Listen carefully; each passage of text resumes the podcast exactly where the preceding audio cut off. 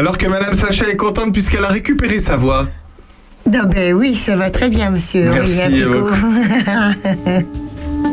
Prêtre. Elle l'avait perdu.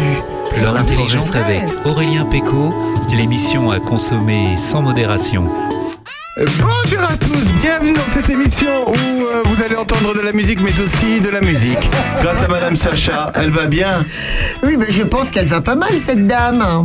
Vous l'entendrez tout à l'heure, plutôt vous entendrez des extraits car elle va se produire samedi prochain à Villefranche-Saint-Phal.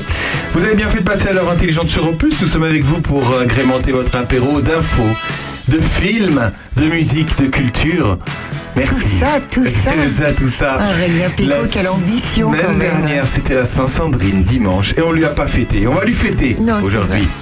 Ils sont les piliers de cette émission, ils sont les garants du niveau des verts et de la culture. Sandrine, bonjour Sandrine. Eh ben oui, c'est il au pluriel et c'est Sandrine Manteau. C'est la seule courageuse. Ah non, il y a Bernard Lecomte Et Bernard Lecomte tout à l'heure. Bonjour à euh, tous. tout à l'heure. Jean-François Farion, on n'est pas là. François Jandot non plus. C'est la journée internationale des François, des Sans-François. Des C'est pas vrai. On leur a proposé de passer à l'heure intelligente à nos côtés. On prend l'apéro à nos côtés. Alexandre Messina, bonjour.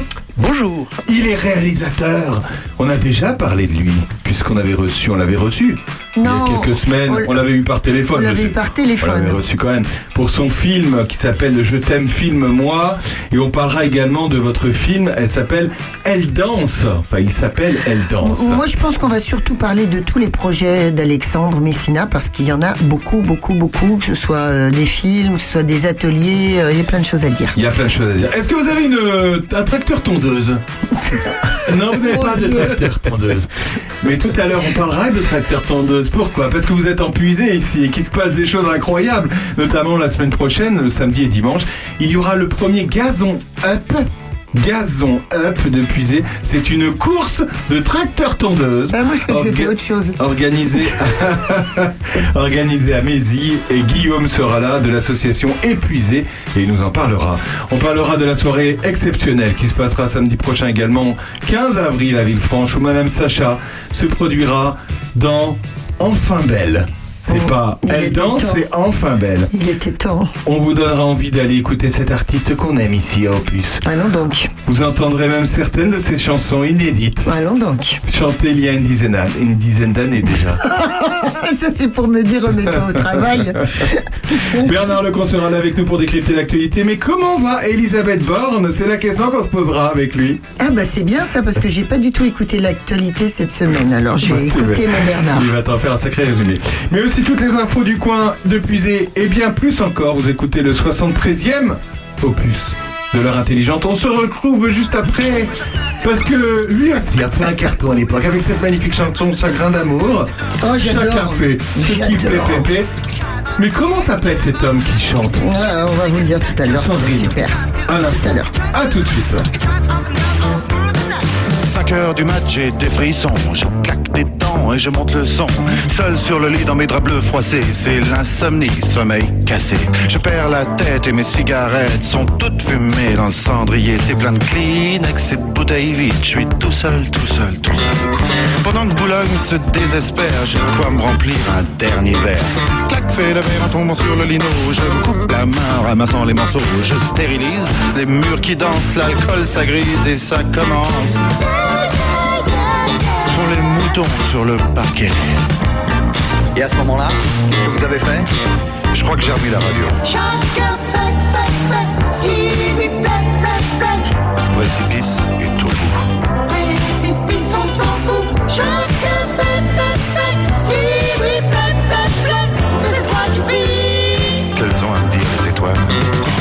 6 heures du mat, faut que je trouve à boire.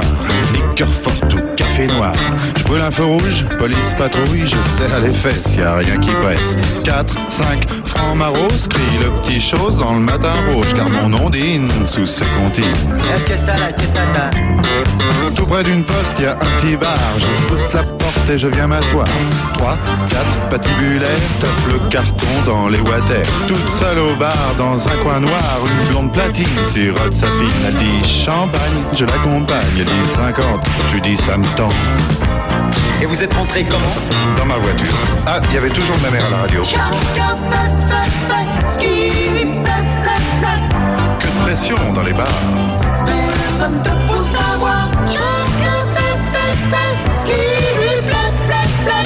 Légende, c'est manie. La décalcomanie. 7 heures du mat, hum, l'hôtel. Je paie, j'abrège, je fouille mes poches. Je sais, c'est moche. Son sourire rouge, son corps qui bouge, elle fait glisser son cœur croisé sur sa peau bronzée. T'as les banylons qui filent sur le tendon, ses ongles m'accrochent. Tu viens chérie, le lit qui craque et les volets claquent. Seule dans le lit, dans ses draps bleus froissés, sur sa peau lisse, mes doigts glacés. Elle prend la pause, pense à autre chose. Ses yeux miroirs envoient mon regard. Des anges pressés dans ce bloc cassé me disent c'est l'heure. Je leur dis quelle heure? Et vous vous souvenez vraiment pas de ce qui s'est passé Non, vraiment pas. Chacun fait, fait, fait ce qui lui plaît, plaît, plaît. Sous mes pieds, il y a la terre. Sous tes pieds, y a l'enfer. Chacun Je peux même pas jouir. Tant pis pour toi, il faut dormir. Alors je me sauve dans le matin gris. C'est plein de et pas de taxi. Les chats qui se tapent au petit ronron. Les éminents, ces petits bateaux. Pour de la je me sens pas belle. Les bigoudis sont plus remplis. Mon studio, j'aspirateur. La vidéo me fait un peu peur. Madame Pipi a des ennuis. Monsieur Papa se fait du tracas. Dans les logis des mal lotis. Bébé fait nuit ça bouillit. 8 heures du mat, j'ai des frissons. Claque des dents et j'y monte le. Sauf sur le lit de mes draps bleus froissés. Ces vins soumis sont mes cassés. Perds la tête, mes cigarettes sont toutes fumées dans le cendrier. Espèce de Kleenex et de bouteilles vides. Je suis toute seule, toute seule, toute seule. Pas dans Boulogne, c'est désespère. Je crois remplir un dernier verre. Clac, fais le verre en tombant sur les. Je coupe la mer en massant les morceaux.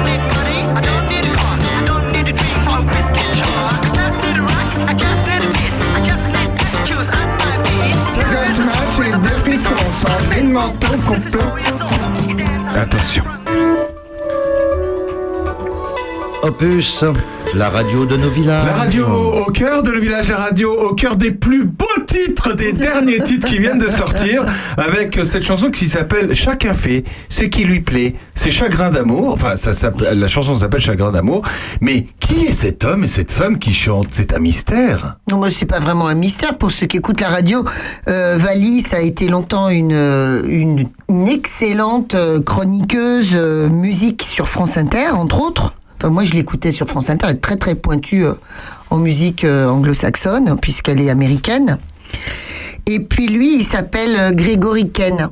Alors on était très triste euh, avec Alexandre Messina parce qu'on voyait qu'il était, il est mort en, en 96 euh, d'un cancer précoce tout de même parce que c'était euh, 49 ans, donc Ouais, c'est 49, pas drôle.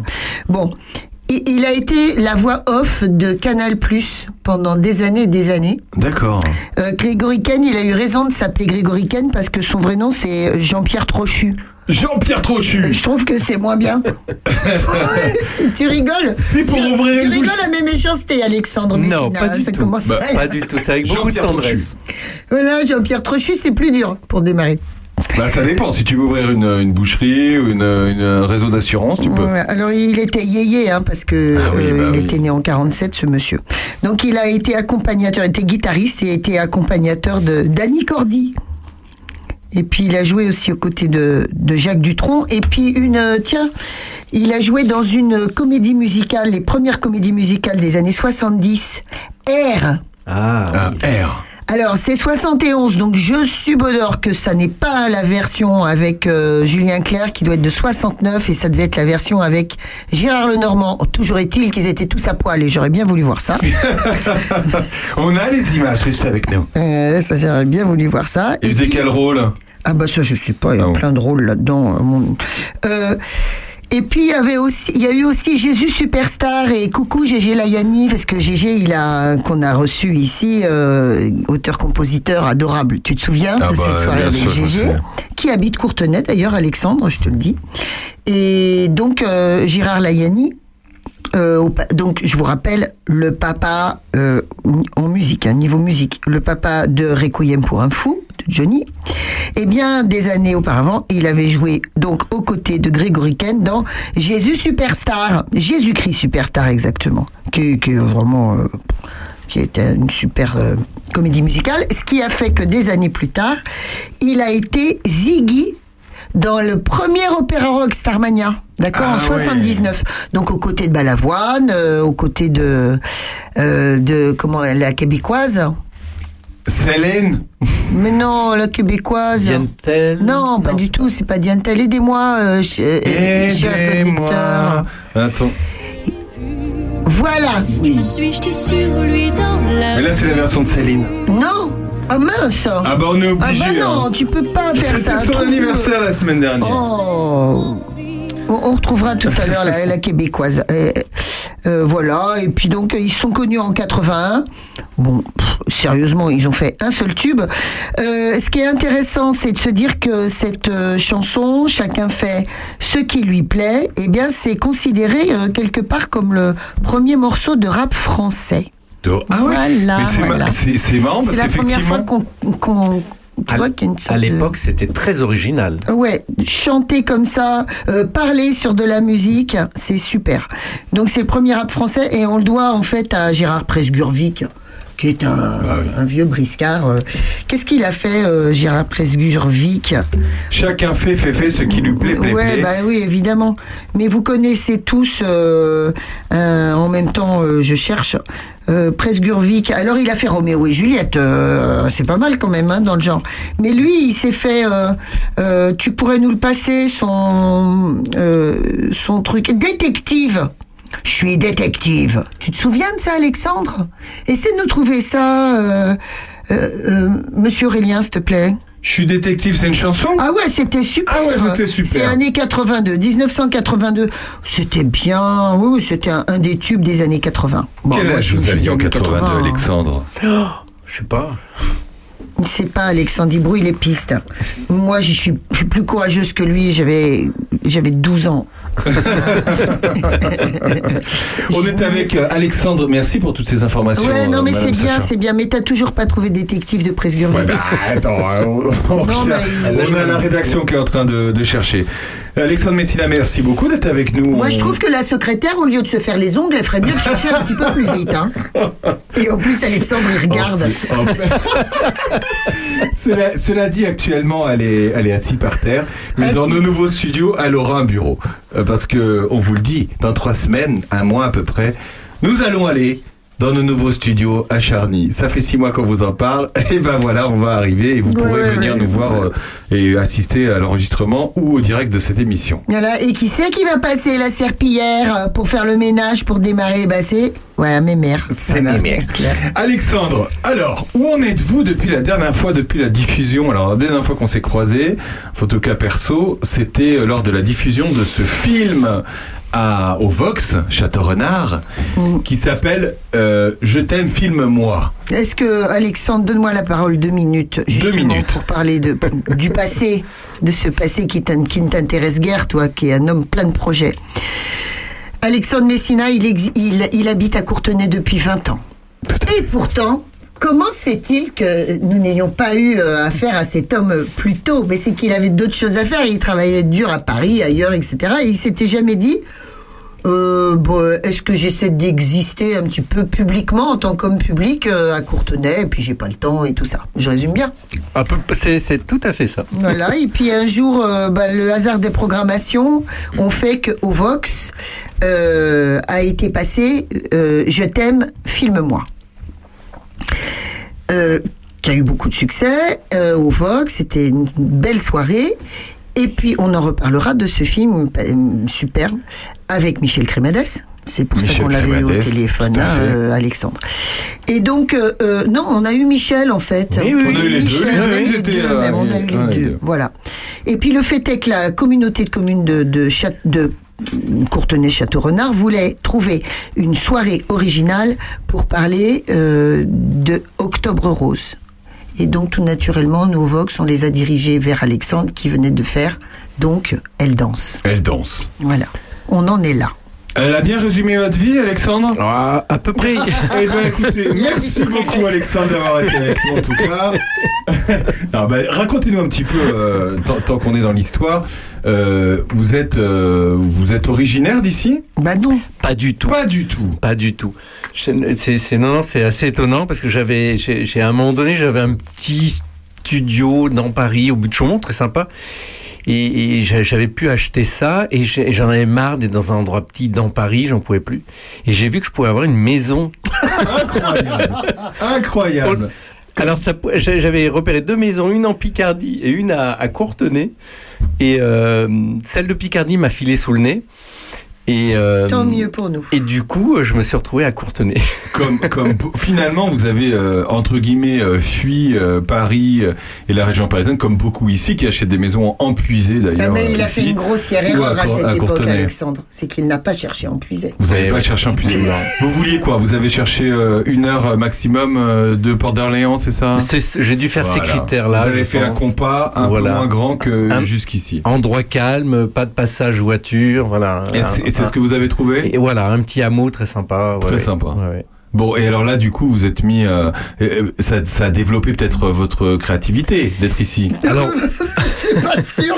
Ah, si, si. Ah, ça développe tout. Si. Vous êtes à la campagne. ça, on le fait bien. Moi, je me Non, mais rappelle. c'est vrai. Ça a changé, mais j'ouvrais la fenêtre le matin, il y avait des, des- des écureuils sur les arbres. C'est c'est Oh, extraordinaire. ouais, tu vois. Extraordinaire, mieux qu'au but de Chaumont. C'est drôlement beau, hein, dis pas ça. hein. Vous avez, t- vous avez toujours été réalisateur. euh, C'est votre métier depuis toujours. Euh, depuis l'âge de 3 ans, je faisais ça dans ma chambre. Ma mère m'a emmené chez le docteur en me disant il est bizarre, il parle tout seul. C'est pas vrai. Mais vous parliez à qui, Alexandre? Ah, ben, je créais des personnages, moi j'avais besoin de créer des trucs.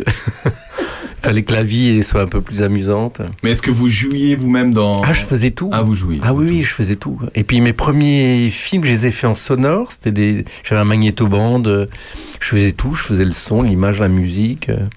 Après, j'ai acheté une vidéo. Je faisais tout. J'ai eu un gros souci, c'est que je voulais pas me confronter au, au marché. Donc j'ai longtemps travaillé en cachette en fait. Je, C'est-à-dire je travaillais un vrai métier, tout ça. Je jouais au théâtre le soir et puis les, les vacances, je tournais des films. Mais en, en, péloche. C'est-à-dire, En, en- pas. en pélo- en péloche à l'époque. Ah oui, hein. Moi j'ai démarré en 35 mm. Ah oui. J'ai mis euh, trois ans à faire mon premier euh, trois minutes, euh, mais je, je voulais, je supportais pas l'idée de montrer le film, de commencer à être jugé.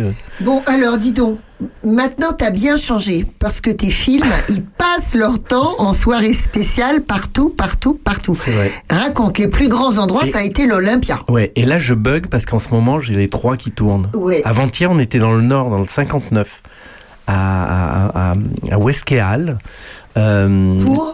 Pour, pour, pour Je t'aime, filme-moi. Pour Je t'aime, film. Euh, hier matin, je suis dans un lycée, je présente Elle Danse, qui m'est demandé également euh, près de Lyon euh, dans le mois prochain. Vous le montrez dans les lycées? Alors, en ce moment, il tourne dans les lycées. Ah, Ça, c'est super. Ouais, ouais. Et qui, qui, qui vous appelle pour que ça tourne dans Ben, les lycées? j'ai des gens qui en ont entendu parler. Par exemple, Nantua dans le 01. euh, on était passé euh, en 2021 pour présenter le film avec un débat. Ouais. Là, ils m'ont appelé, ils m'ont dit on souhaite le présenter à des scolaires. Est-ce que c'est possible? Voilà. Donc, expliquez-nous, oui, du coup. Expliquez-nous Pourquoi que- pourquoi ce film est diffusé dans un, dans un lycée parce qu'on diffuserait pas, euh, on diffuserait pas, euh, je sais pas, Alibi euh, 2 euh, dans un lycée. Excuse-moi, Alors, euh, Qu'est-ce qu'il y a Aurélien Pécout, on devient fusionnel quand même. hein. On se met à poser les mêmes questions en même temps et tout ça. Tu, Ah. Ouais. tu as remarqué ça Euh, non mais on le sait que.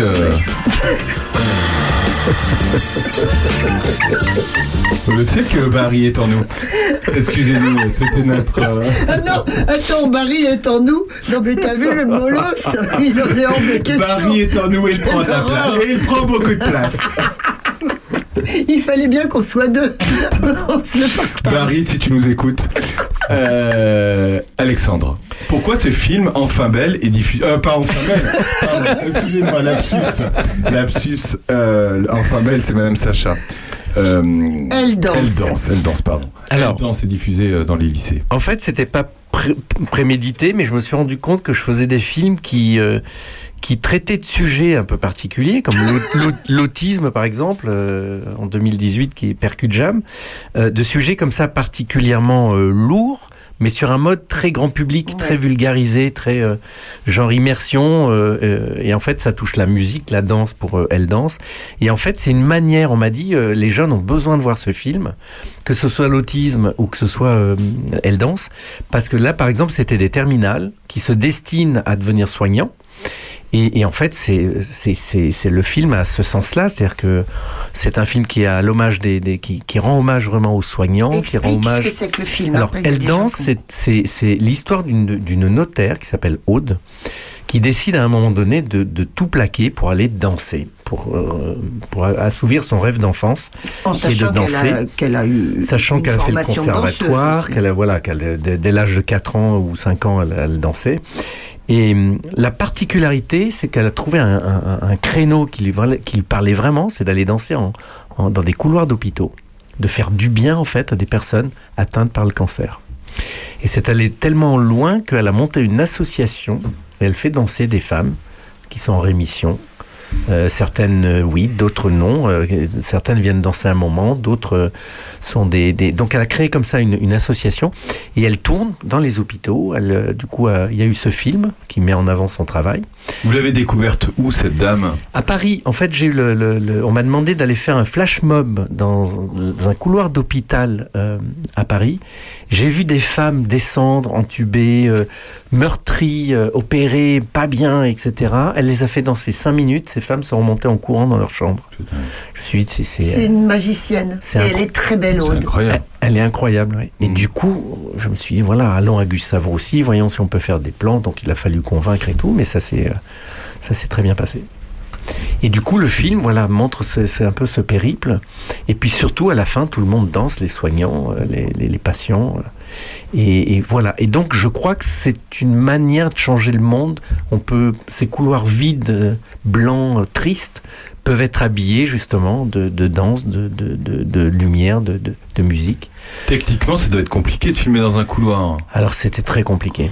Très compliqué. D'abord parce que dès qu'on a une caméra et une perche comme ça, on a l'impression euh, d'être des paparazzi euh, ou BFM TV, donc c'est- vraiment très compliqué. Mais, mais après, quand les images passent, on a, on a vraiment le retour des, des soignants. hein.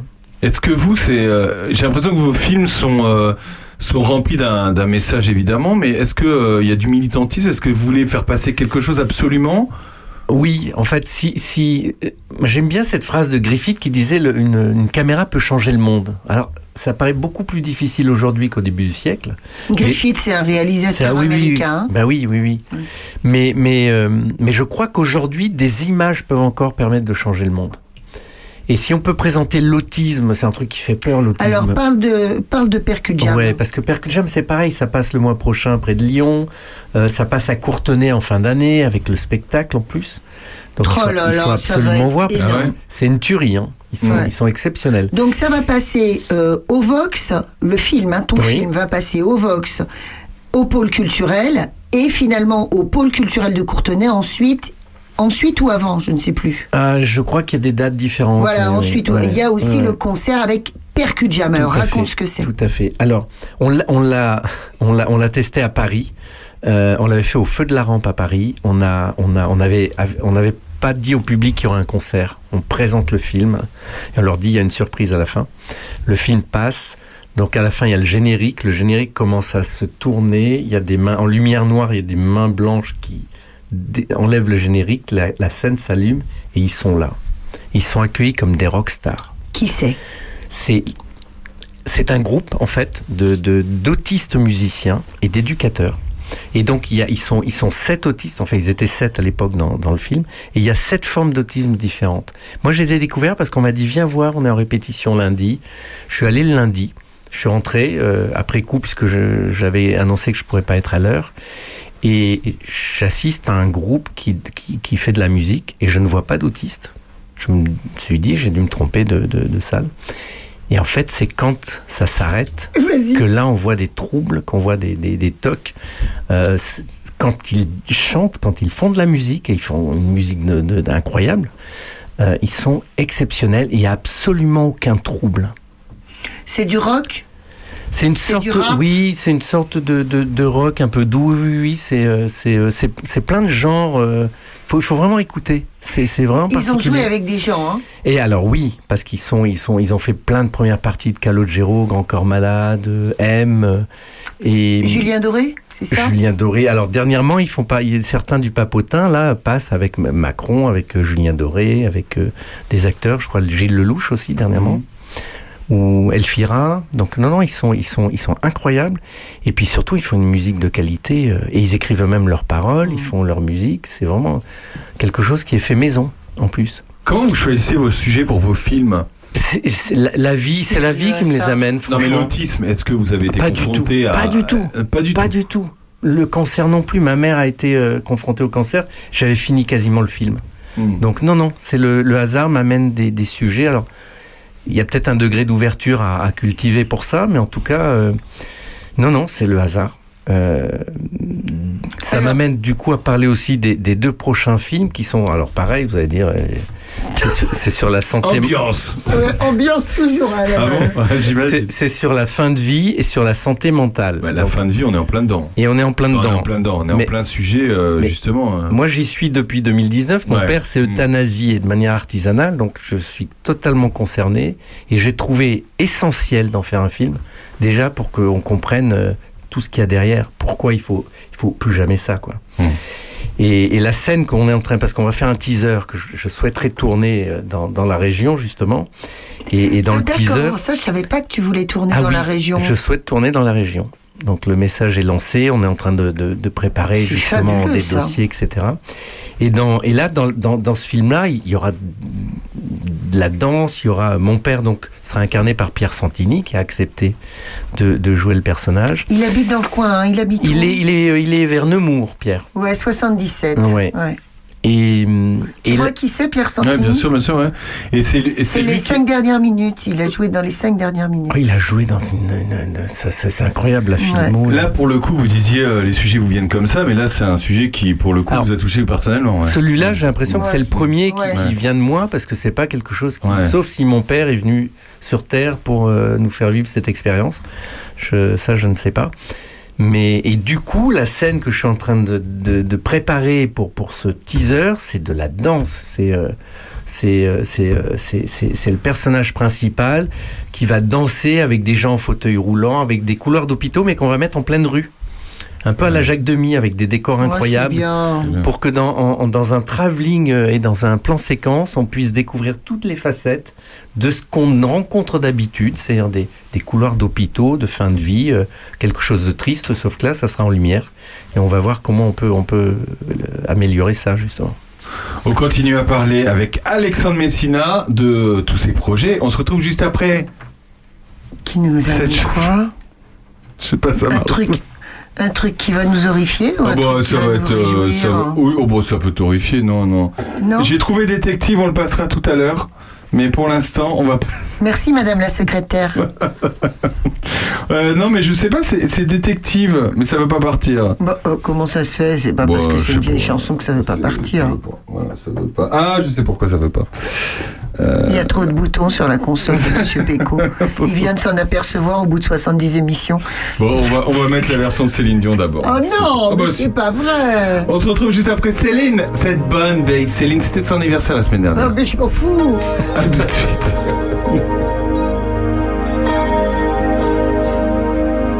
Ziggy,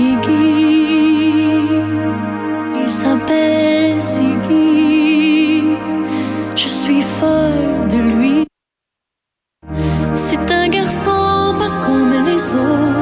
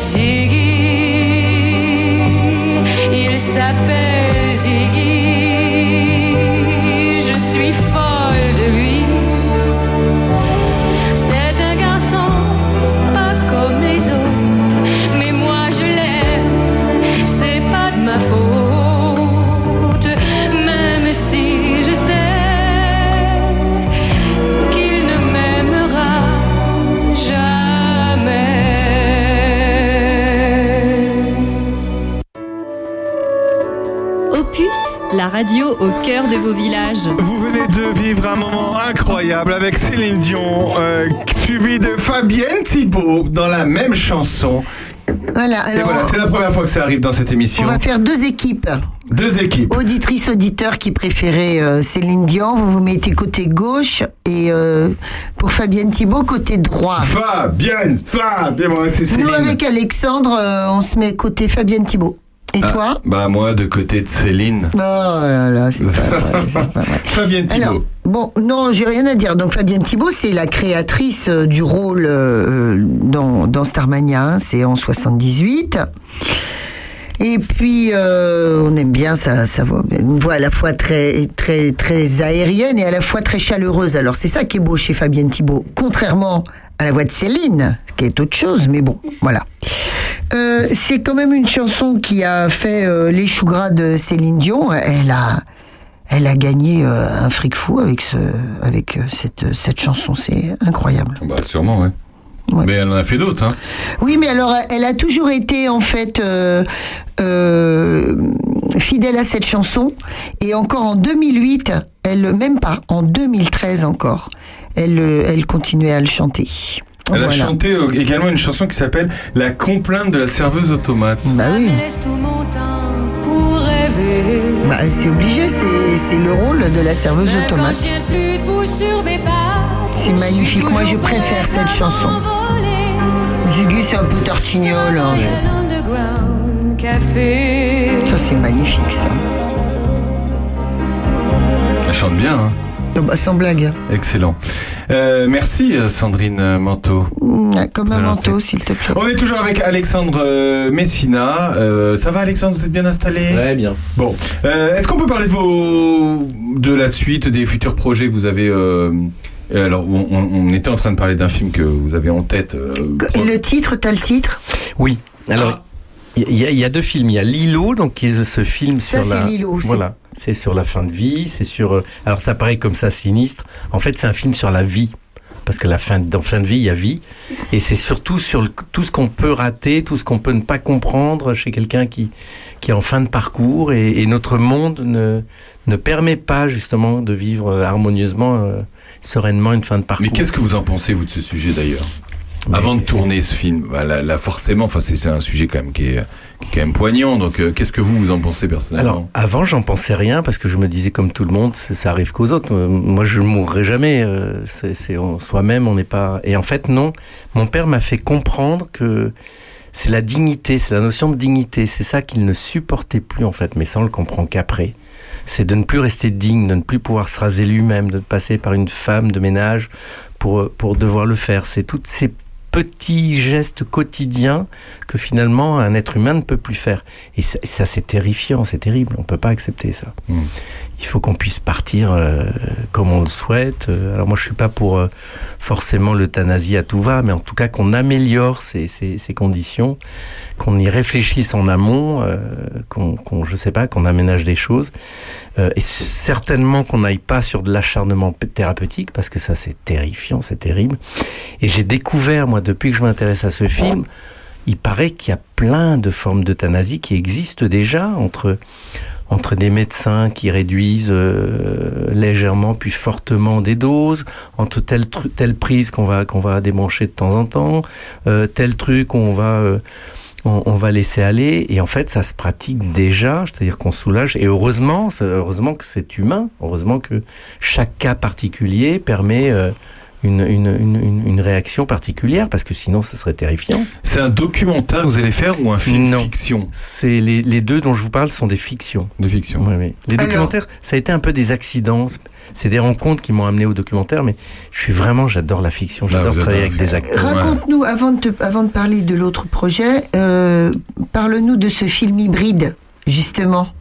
Je t'aime, filme-moi. Alors ça, c'est assez incroyable. J'ai des retours tous les jours sur ce film. Ah, mais ça Là, nous les- fait tellement de bien, ce film. Les gens qui l'ont vu dans le Nord m'ont dit mais c'est incroyable, on n'a jamais vu ça, on n'a on n'a jamais vu une fiction documentaire comme ça avec ce genre comme ça où en fait euh, euh, s'interpellent des déclarations, des extraits de films, euh, des scènes de fiction et, et comme ça on, on chemine. Euh, Est-ce que tu as une idée géniale? Est-ce que tu t'es dit je veux faire comme tu m'avais donné un exemple? Je René- veux faire René comme René, Alain René. Pas du tout. C'est après qu'on m'a dit tiens, il y a du René. Je me suis dit bah oui, effectivement. Pas du Mais tout. René, il a été très novateur, il a fait plein de choses en l'occurrence. Ouais. Au départ, moi, j'avais cette idée de deux réalisateurs qui sillonnent la France pour les filmer des déclarations. Et j'avais l'idée que ces déclarations soient des vrais témoignages. Et tout le monde m'a dit, c'est génial. Il y a un type qui m'a dit, mais ça aux États-Unis, ça pourrait faire un carton, etc. Mais c'est c'est en fabriquant le film que je me suis rendu compte de toutes les, les facettes que ça, revêt, ça pouvait revêtir. En fait, on a arrêté le film, malheureusement, parce que le Covid est arrivé, qu'après, euh, il y a un moment, il faut arrêter. On a tourné pendant cinq ans. Mais chaque Cinq fois. ans. Ouais. 5 ans, ça a duré? Ouais, Ah 5 ouais. ans pour plusieurs raisons. D'abord parce que Christophe Salingro nous a, enfin, a fait une chute qui l'a emmené dans un coma deux semaines après la fin du tournage. Alors, euh, pour ceux qui ne le connaissent pas, c'est euh, c'est celui de, c'est un grand monsieur qui était à Groland. C'est ça. le Voilà. président, C'est s'il le, c'est président, Président. De, de, de Groland. C'est ça. Et donc déjà, euh, bah, il, il nous manquait quelques séquences qu'on aurait bien euh, tournées. Euh, du coup, euh, on a, on a, on a, on a, on a, on a, on a, on a filmé beaucoup plus de déclarations, on va dire de témoignages en fait dans la partie documentaire pour essayer d'équilibrer le film. Sauf qu'on y a pris tellement de plaisir. Parce que chaque soir, je rentrais chez moi, je me disais, mais cette facette que j'ai entendue cet après-midi, je l'avais pas entendue encore, donc on va la mettre dans le film. Et le lendemain, il y en avait d'autres. Et puis on me disait, il y a un tel que ça intéresse. Et puis on me disait, tu pourrais avoir Gérard Depardieu parce qu'il vient à Paris. Moi, je te le présente, il vient chanter Barbara. Et c'était, par contre, le Covid est tombé, le truc a été annulé. Et puis on s'est dit à un moment donné, c'est bon, il faut qu'on y aille.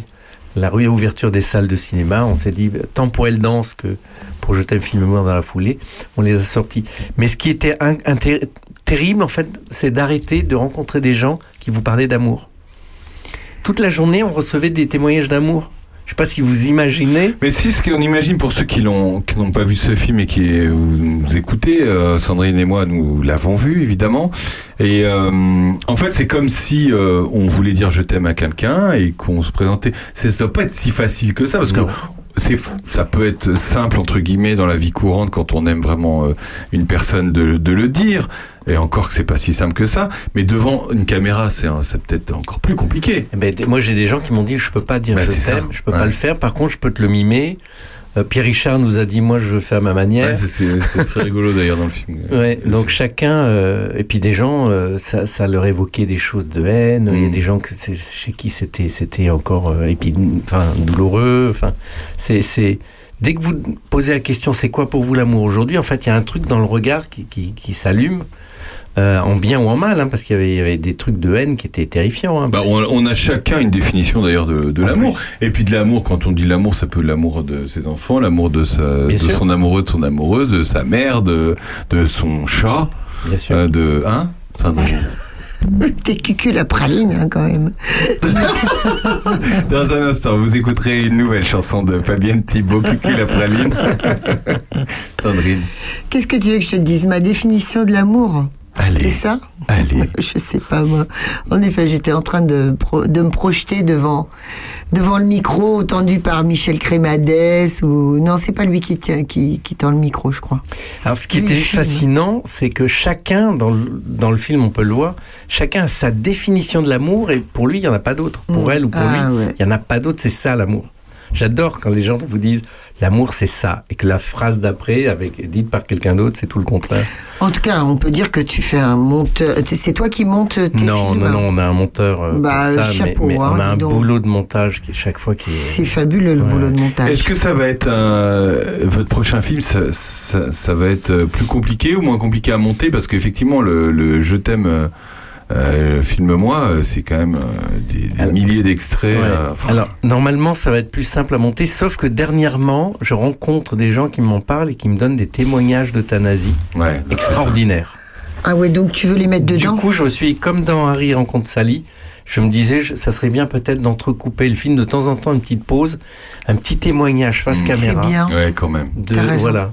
Euh, vous allez rester en France ou pas Parce que je pense à un document, enfin un reportage qui a été diffusé jeudi dernier sur Envoyé spécial sur France 2, qui est témoin, enfin qui est bouleversant. Enfin, moi, ça m'a bouleversé quand je l'ai vu.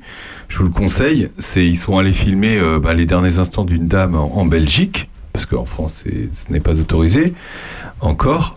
Euh, voilà, et on voit les derniers instants. Est-ce que euh, vous allez rester en France ou est-ce que vous allez aller filmer des séquences en Belgique? Non, alors moi je suis vraiment euh, franco-français. Moi, c'est justement les, les- les complications, on les a aujourd'hui en France. C'est ça qu'il faut vivre. Ouais. C'est ça qu'il faut traiter. Vous les fi- vous- en fait, euh, voilà, on reste quand même dans, dans la réalité française Oui. de Oui, cette oui. fin de vie. Oui. Voilà. C'est une expérience unique là que je raconte. Et je suis même un peu gêné que ça tombe dans cette période où on parle de fin de Bah vie. oui, c'est ça. Parce que moi, c'est ma réalité. Ça fait 3-4 ans que je baigne là-dedans. Non, mais vous pouvez le dire, c'est pas parce qu'on en parle Mais non. aujourd'hui que vous voulez réaliser un Mais film non, là-dessus. je, je trouve même dommage parce que moi j'aime bien être en décalage par rapport à ça. J'aime pas suivre justement des. des- Et, et- et c'est ça qui me gêne. Voilà, Bernard Lecomte vient de nous rejoindre dans ce studio. Bonjour Bernard. Tu tombes, euh, tu tombes pile à ce moment. Non, mais c'est parce que c'est vrai que le sujet de la fin de vie, et on en a parlé d'ailleurs la semaine dernière dans cette émission, euh, on prend, euh, on prend Bernard à chaud comme ça d'un coup, mais, mais effectivement c'est un sujet qui euh, est, et euh, en gros il y a eu une, une convention, hein, c'est ça qu'on appelle Bernard, je te prends à chaud comme ça, mais c'est il y a une convention où il y a plein de de d'habit- enfin de, de de Français qui se sont réunis pour parler du sujet. Et ils en sont arrivés à, euh, à dire qu'il fallait avancer sur ce, sur ce sujet, Bernard. Euh, pour te présenter, monsieur il s'appelle Alexandre Messina et il va réaliser un film sur la fin de vie. Et, euh, et il a vécu ça d'ailleurs avec son, son père, donc euh, c'est une affaire aussi personnelle. Et il va réaliser un film où il va montrer la fin de vie en France. Et aujourd'hui, est-ce qu'on avance, Bernard, d'ailleurs, dans ce, sur ce sujet euh, qui est compliqué à traiter hein? On avance, euh, les choses avancent. C'est-à-dire que aujourd'hui, quand on regarde par exemple les sondages, on se rend compte que il y a 20 ans, c'était inimaginable que 70% des Français soient plutôt favorables au fond. Alors là, je, prends l'autre côté du sujet, au droit de tuer. Parce que là, ce, ce qui est en cause, c'est quand même de permettre par une loi à des gens qui soient soignants, médecins ou qui soient proches, personnes de confiance, etc., à un moment de dire ça suffit, euh, coupez, stop, on, on arrête. Alors, j'ai rien dit en disant ça parce qu'il y a tellement de, cas différents et de, et de, de choses compliquées autour de tout ça que quand on a dit ça, on n'a rien dit. J'essaye simplement de poser le problème pour répondre à ta question. Oui, on avance parce que, encore une fois, il y a, il y a, il y a quelques années, c'était inimaginable. Donc on voit bien que la société évolue, les esprits évoluent. Moi, j'ai retrouvé tout à fait par hasard euh, un, avis de Jacques Chirac, l'ancien président de la République. Jacques Chirac, qui était, on, l'a un peu oublié aujourd'hui, un grand spécialiste des civilisations pré-chrétiennes. Et Jacques Chirac a, dit un jour euh, à, à Philippe Basse, qui est un sénateur, euh, qui est toujours sénateur d'ailleurs, et il lui a dit Mais est-ce que vous savez que aucune civilisation n'a jamais donné le droit à des gens de tuer d'autres gens? Donc ça serait la première fois dans l'histoire des civilisations. Alors, j'en sais rien, je suis pas historien, je suis pas. Chirac connaissait tout ça par cœur, moi pas du tout. Mais c'est vrai que ça fait réfléchir. C'est-à-dire, qu'est-ce qui fait réfléchir? Ça veut pas dire il faut rien faire, faut arrêter de réfléchir, faut stop, on touche à rien. Non, ça veut dire simplement que c'est une affaire extrêmement importante pour, pour la civilisation, pour la société, pour les uns, les autres, pour les jeunes générations, pour les gens qui vont venir derrière c'est quelque chose qu'on ne manie pas comme ça, en disant tiens, on va faire une loi sympa, on va faire du sociétal pour faire, faire oublier les retraites, hein, parce que c'est un peu à ça qu'on a pensé quand Macron a relancé le truc. On dit bah oui, il veut faire oublier le reste, alors dans ces cas-là, on fait du sociétal, ça mange pas de pain. Non, euh, c'est beaucoup plus compliqué que ça, et on voit bien d'ailleurs dans la démarche du président de la République que il, il a les jetons, il, il- il manie tout ça comme de la nitroglycérine. C'est-à-dire qu'il a convoqué cette convention donc de gens tirés au sort. Ça, c'est une nouveauté par rapport à la démocratie française classique. Ça fait deux fois hein, qu'on fait ça. La première fois, c'était sur l'écologie. Ça n'avait pas bien réussi. Non. Là, visiblement, euh, c'est plus intéressant. Ce qui sort de cette convention est plus intéressant. Ce qu'on lit, les témoignages des uns et des autres, on voit bien qu'ils ont réellement réfléchi à des choses auxquelles, encore une fois, euh, euh, c'est difficile d'avancer. On a tous, tous, nous, nous tous, on a dans nos familles des cas. C'est peut-être pour ça d'ailleurs que c'est. On a tous perdu une mère, perdu un père, perdu un proche dans des conditions plus ou moins claires, plus ou moins nettes, dans la souffrance ou pas, avec un médecin intelligent ou pas. Euh, c'est tous ces sujets-là qui, vont certainement d'ailleurs se retrouver dans, ce que vous préparez. Parce que ça fait réfléchir à ce que c'est qu'un être humain, ce que c'est que la vie, ce que c'est que la mort, etc. Tout ça, c'est quand même plutôt bien. Maintenant, encore une fois, le président de la République lui-même se dit aujourd'hui, je fais quoi? J'ai maintenant des témoignages, on a travaillé, on a bien évolué sur la, la clarté des choses.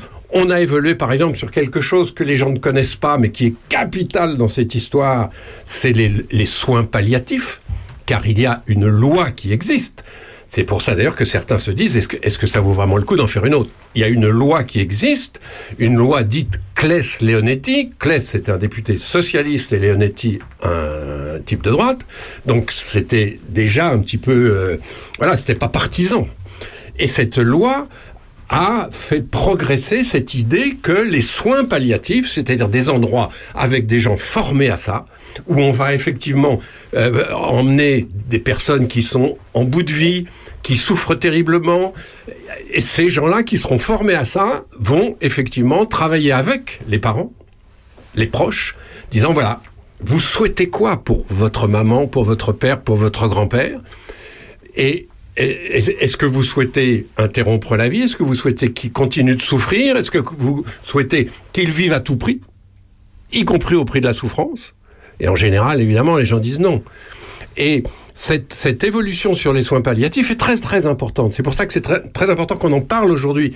Parce que c'est pas comme si on découvrait le sujet. Non, on, on a beaucoup travaillé déjà sur ce sujet-là. On se rend compte, grâce à cette convention d'ailleurs, que les soins palliatifs, c'est bien gentil, mais il y a les trois quarts des départements où on trouve pas de soins palliatifs dans les hôpitaux. Exactement. Alors ça, c'est un vrai, un vrai problème concret, ça. Et voilà, enfin, tu me demandes mon avis, voilà un ouais. petit peu comment j'essaye de situer Ouais. le, le truc, mais pardon, euh, vous avez certainement... Alexandre, déjà- vous allez vous documenter de, de ce qui se passe actuellement, justement, là, qui est un sujet quand même euh, d'actualité. Là, on peut pas être plus dans l'actualité que ça. Est-ce que vous allez adapter peut-être ce que vous aviez imaginé pour votre film avec ce qui se passe actuellement? Pas du tout. Je veux me, poser vraiment. en- Alors, euh, moi, j'aime bien d'abord quand je travaille sur un film de le, rendre le plus euh, intemporel possible. Et franchement, la fin de vie, c'est pour tout être humain et c'est depuis toujours. Et c'est pour toujours. Donc, euh, c'est pas quelque chose, à mon avis, qui est inscrit là en ce moment. On en parle en ce moment je le regrette, c'est ce que je disais.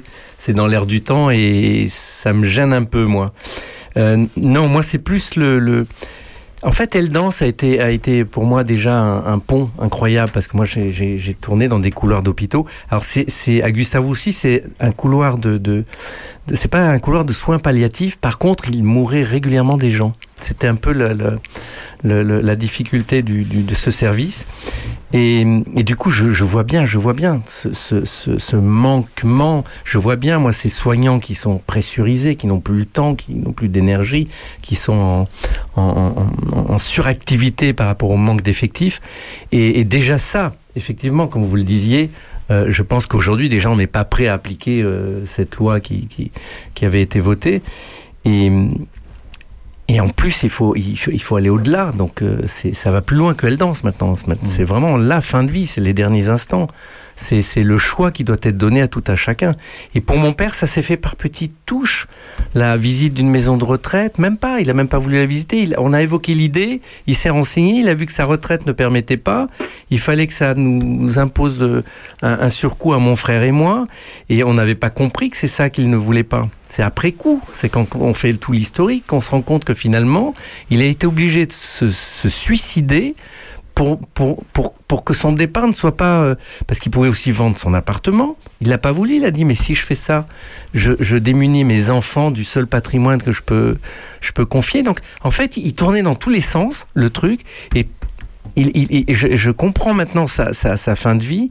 Il était coincé dans tout un tas de trucs où, pour rester digne, pour pas peser sur sa famille, pour en même temps ne pas en parler, pour pas euh, euh, attirer tout un tas de choses, et pour surtout pas changer ce rapport qu'on avait justement où mon père parlait peu, communiquait peu, mais on se voyait beaucoup en fait, ce qui, ce qui était un peu le paradoxe.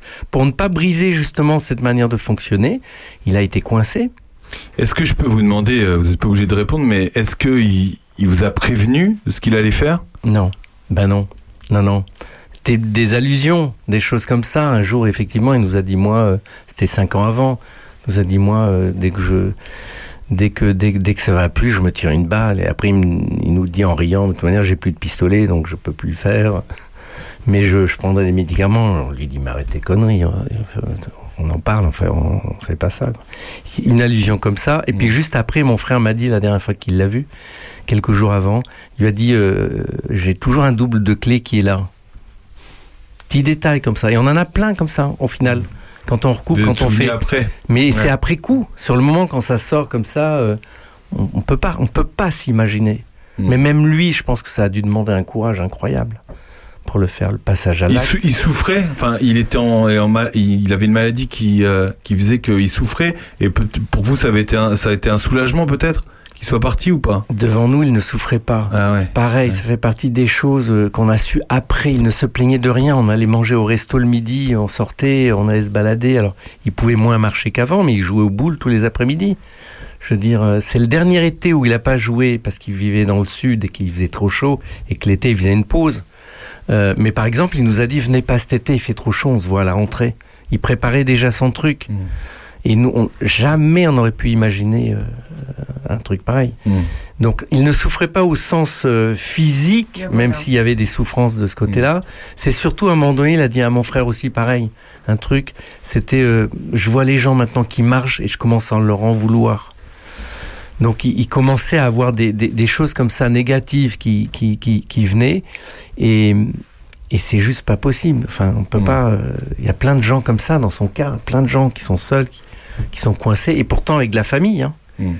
Dans votre film, vous voulez quand même, et vous nous l'avez dit tout à l'heure, et puis on a hâte de, de, de le voir. euh, il euh, vous prévoyez de le sortir quand? Juste pour, enfin à peu près, hein Idéalement entre fin 2024 et 2025. D'accord.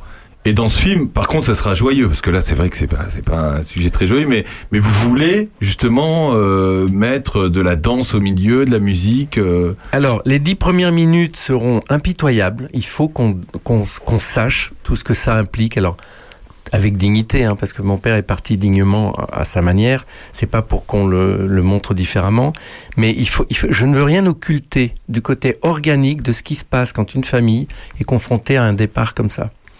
Donc, il y aura effectivement un moment très très compliqué, je pense, pour le spectateur, mais c'est nécessaire. Et après, effectivement, il y a trois moments de comédie musicale. Le film est très positif. Il y a des scènes de colère, il y a des scènes de, de, de tendresse, de rire, à l'italienne en fait, parce que ça fonctionnait comme ça. Et, et, et après, effectivement, à la fin, euh, tout le monde danse, etc. C'est la vie qui l'emporte en fait. C'est la vie qui l'emporte. C'est une belle phrase d'ailleurs. Alexandre, c'est ton truc, euh, la, la comédie à l'italienne. Parce que tu portes ça dans tes gènes? C'est ça. Sandro.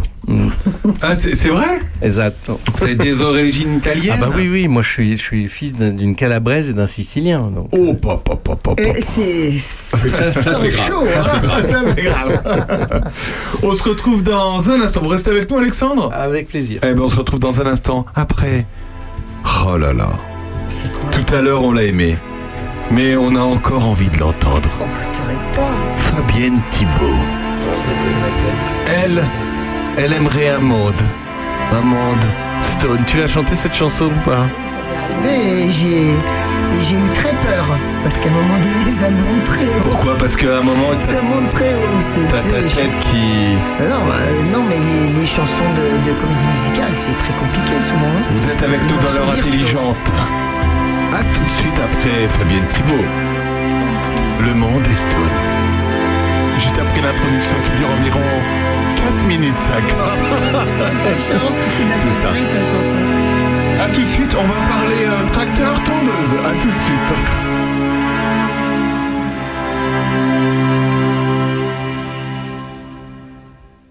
J'ai la tête qui éclate, je voudrais seulement dormir, m'étendre sur l'asphalte et me Fabienne Opus,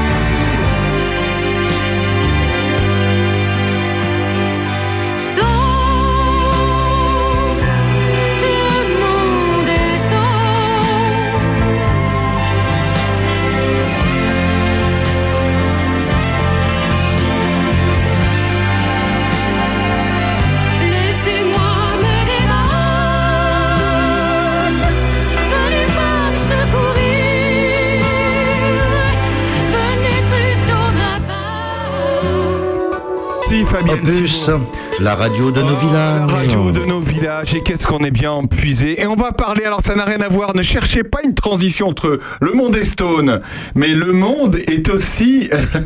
le monde est mécanique.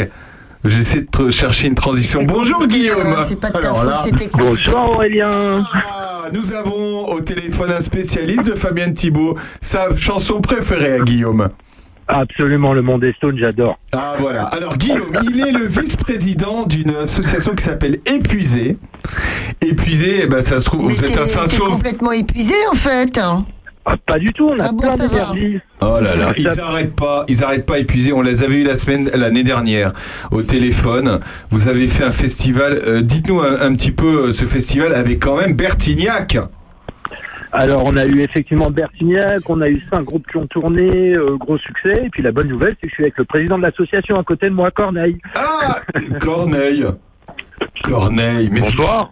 Bonsoir Corneille. Mais qui est Corneille? Alors, Corneille. Corneille, c'est T'es c'est le patron de l'endroit le plus mythique Oh de vache. qui est le moulin de Corneille. Ah, le moulin de Corneille Ouais, J'ai cru que c'était. Corneille. C'est génial. non, non, c'est Corneille, le vrai, en chair et en Eh. Corneille, on a parlé vous de la semaine dernière parce qu'on avait Miguel avec nous dans ce dans ce studio qui est un, un Miguel resto- Villard. Miguel Villard qui est un, Oui. Qui est un qui est un traiteur fou qui a, qui a fait des raids Le etc. cuisinier du désert. Et on a parlé entre autres de, du, mou- du moulin de Corneille. Eh ben, bienvenue, monsieur, sur Opus. Et. Corneille, il faudra venir un jour dans le studio pour nous parler de votre endroit, de votre cuisine et tout ça. Vous voulez bien? Alors, c'est euh, avec grand plaisir. Je suis très timide, mais pourquoi pas Oh, il est timide. Avec Il est timide. Non, c'est pas vrai, hein, c'est pas vrai. C'est pas vrai, c'est pas vrai. Bon, Guillaume, Guillaume, on va parler Ouais. de cette course de tracteur tondeuse. Ça s'appelle le Gazon Cup. Je le dis bien ou pas Absolument. Parfaitement. Et ça va se passer le dimanche 16 avril à, à Mézy. Euh, alors là, dis donc, la course de tracteur tondeuse, euh, euh, vous êtes dans un délire pas possible. Hein Oui, c'est ça. Mais nous, on est une association qui veut redynamiser la puisée à travers euh, le fun, l'amusement et la convivialité. Donc, euh, tracteur tondeuse, c'est fun. Tout le monde en a chez nous et on a envie de s'amuser avec. alors, comment ça se passe si on veut participer à ce... Il faut avoir déjà un tracteur tondeuse? Alors ça, c'est la contrainte. Effectivement, il faut avoir un tracteur tondeuse parce que la tondeuse à pousser, ça marche pas pour courir. Mais si on a un petit tracteur tondeuse, eh ben, on paye une petite inscription euh, modique et puis on vient tourner avec euh, les 25 équipages déjà inscrits. Ah, Il y a déjà 25 personnes qui sont inscrites? Équipage, équipage, ça va jusqu'à trois participants sur le même tracteur. Donc euh, voilà, il y a ceux, il y a, on a nos vrais férus qui veulent faire euh, la course d'endurance tout seuls, et puis il y a tous les autres qui partagent leur tracteur à plusieurs, histoire d'avoir vraiment euh, du fun et pas être cassé à la fin de la journée. Alors nous on a envie de venir voir ça, donc euh, deux questions. Déjà un, comment je peux venir voir la course et quand? Et ça se passe où? Alors, on a un accueil des participants le samedi soir avec une grosse fête, un concert avec le groupe Bolide qu'on a présenté au festival l'année dernière. Et le lendemain, course de tracteur tondeuse qui débute la première course à 10h, 2h le matin et 3h l'après-midi. Et ça se déroule à Mézy, au circuit de moto Chronovert qui est bien connu.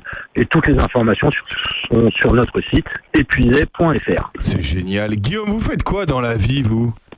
Eh ben, des événements pour épuiser. Non mais vous faites pas que ça. Euh, Guillaume, qu'est-ce que vous faites Non, non, non. On fait aussi de l'hébergement plutôt premium. Donc euh, moi je représente le domaine de la fausse sauge. On fait beaucoup d'événements, beaucoup de fêtes privées, beaucoup de séminaires. Très beau domaine, situé évidemment juste à côté du Moulin de Corneille. Et d'un de nos Ah, troisième partenaires, euh, voilà. Chrono vers la moto et l'écurie Astola qui fait du cheval et on essaye de faire vivre la puisée à travers toutes nos activités réciproques et tous ensemble. Euh, C'est génial. Donc vous avez monté une assos pour euh, pour, pour faire bouger le, le, le coin quoi, entre Mézy, Saint-Sauveur. euh. Tout à fait. Tout le cœur de Puiset, euh, on est à présent dans tous ces villages-là, on est tous proches les uns des autres et on a à cœur de développer cette région parce qu'on l'aime particulièrement et qu'on a envie qu'elle vive. Mais alors, écoutez, nous on est exactement dans le même délire que vous, puisque nous, vous savez qu'on est à Charnier Puisé, qu'on a lancé cette radio il y a un an et demi et que on, on est exactement dans les mêmes, dans, dans, dans la, la même nature de faire bouger. Et on fait partie de la même communauté de communes d'ailleurs, hein Et ben c'est pour ça qu'on est ravis d'échanger avec vous, vous êtes les bienvenus sur nos événements, qu'on aura à cœur de présenter votre radio. Enfin, on est ravis nous de, de ces échanges et de faire vivre ce cœur de Puiset tous ensemble. Madame Sacha est là. Euh, Sandrine Manteau veut vous parler. Elle est correspondante pour l'éclaireur du Gâtinais et artiste également. Non, mais en fait, moi, je voudrais carrément venir vous voir avec Aurélien Péco, faire une grande vadrouille, une émission à Mésille. Ça donne trop envie avec Vous venez quand vous voulez, vous serez nos invités, on sera ravis de vous recevoir. Et de toute façon, je pense qu'on va se reparler, puisque on n'en parle pas tout de suite, mais la deuxième édition du festival euh, est dans les starting blocks. Grosse tête d'affiche cette année, mais on n'en parle pas tout de suite.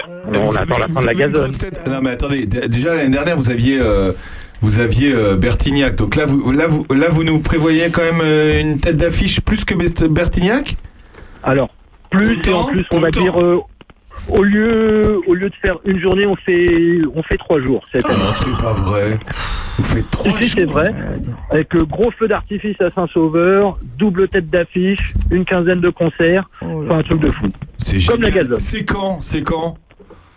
C'est le 14 juillet, le 15 juillet, le 16 juillet au château de Saint-Sauveur, en Puisée. C'est génial. 14, 15 et 16 juillet. Donc on peut déjà l'annoncer hein. Absolument. Ce que je vous propose, c'est vous venez manger au moulin. On sera ravis de vous faire goûter la vous invite avec grand plaisir. Ah ouais, On vous fait goûter notre petite cuisine locale. Oh, non mais on connaît. Non mais en plus euh, pour le coup, euh, on se connaît pas de visu encore, mais on connaît le moulin de Corneille euh, parfaitement. Euh, très belle entrecôte, euh, très belle côte de bœuf à déguster à deux. On Hein, viendra- je confirme, je confirme.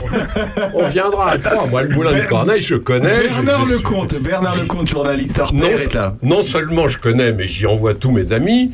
Donc, s'il y a une occasion d'aller manger au Moulin de Corneille, moi, je vais pas la rater. hein. Eh ben, vous l'avez. Vous êtes nos invités avec grand plaisir. Alors, j'ai une question. Ça, ça, c'est à- c'est 15 jours ou 3 semaines avant le bric-à-brac de Mézilly Ah oui, c'est C'est le 14 juillet, donc c'est à peu près un mois avant, puisque habituellement le bric-à-brac a lieu le week-end du 15 août. D'accord. Euh, le 15 août, ça a lieu Ah, euh, Oh, c'est où le 13 ou le 14 C'est le week-end, si vous voulez. Ah oui, c'est ça, parce que le week-end d'avant, 12 et le 13, c'est Ayan et Charny. Voilà, donc pardon, Corneille me confirme cette année, c'est le 12 et le 13 pour des raisons juste euh, calendaires en fait. Mais c'est le deuxième week-end d'août tous les ans. Ok. Pour revenir au, au tracteur tondeuse, moi, on m'a dit que euh, Bernard a 50 ans. Euh, Est-ce que tu avais un tracteur tondeuse déjà? Parce que si tu n'avais pas de tracteur tondeuse, tu avais raté ta Mais vie. j'allais hein. te le dire, déjà que j'avais pas de Rolex, mais alors. euh, Non mais à 50 ans, euh, le pauvre il sera avec les poussins. Eh hein. ben, je vais vous dire un truc. À 50 ans, j'avais eu déjà mon premier tracteur tondeuse. Waouh Voilà. C'est un, ça truc, c'est un truc que j'avais acheté. Je l'avais acheté à Charny pour, je me souviens, pour 7000 balles. Euh, c'était, je crois que c'était euh, euh, Michel euh, Picot qui vendait des trucs comme ça encore à ce moment-là, non manivelle devant Non, il n'y avait pas de manivelle.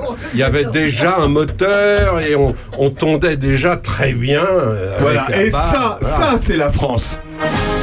Voilà, ça, le tracteur tondeuse, c'est la France. C'est la France, monsieur. Et qu'est-ce qu'on gagne d'ailleurs? Qu'est-ce qu'on gagne si on gagne la course des tracteurs tondeuses? Eh ben, on a un super partenaire qui s'appelle Expert Jardin, qui a eu la gentillesse de nous filer des lots, euh, mais vraiment exceptionnels, puisqu'on a du matériel de jardinage de la marque Style. Et puis après, on a plein de compensations euh, euh, pour tous les participants, des choses un petit peu plus modestes, mais euh, toujours sympathiques, puisque notre esprit, ça reste la famille, la convivialité et le fun. le reste, c'est pas très important. J'aimerais te, te voir vraiment voir la tronche que tu as parce que tu es trop sympa. Quel t'as, Guillaume? Euh, ben, moi, je suis à peu près aussi vieux que mon dernier interlocuteur, c'est j'ai 50 ans. 50 ans Putain, t'as 50 ans. Euh, le- C'est qui le dernier interlocuteur? C'est Bernard Lecomte? Et moi, c'était il y a Oui, 20 c'est ans. ça. hein. Lui, c'était Oui, il y a mais 20 ans. hein. Moi, c'était il y a deux mois. Bon, merci Guillaume, on se retrouve le. le- C'est génial. Le dimanche, euh, le dimanche 16 avril à Mézille. Et pour le concert, le 15 euh, au même endroit, le, le, le- le samedi 15 et le dimanche 16 à Mézy, tout le monde est les bienvenus. On, a, on attend beaucoup de monde, on attend beaucoup de familles, on attend beaucoup de plaisir et beaucoup de convivialité. Épuisé.fr pour avoir plus d'infos et puis sur Facebook aussi, vous êtes, euh, vous êtes actif. Absolument. Merci beaucoup Absolument. Guillaume, à bientôt. Merci Aurélien, merci tout le monde, très bonne soirée à vous. Salut, merci, à bientôt. Au revoir. Salut. Salut Corneille. Ciao. On se retrouve après. Alors, après une dame. Une dame qu'on passe pas souvent dans cette émission. Il y a plein de dames dans ton émission. Elle s'appelle Cher. C'est vrai. C'est vrai. Comment va-t-elle? Bah, je sais pas, depuis sa dernière. euh, À tout de suite. Where did you sleep last night? And was she worth it? Was she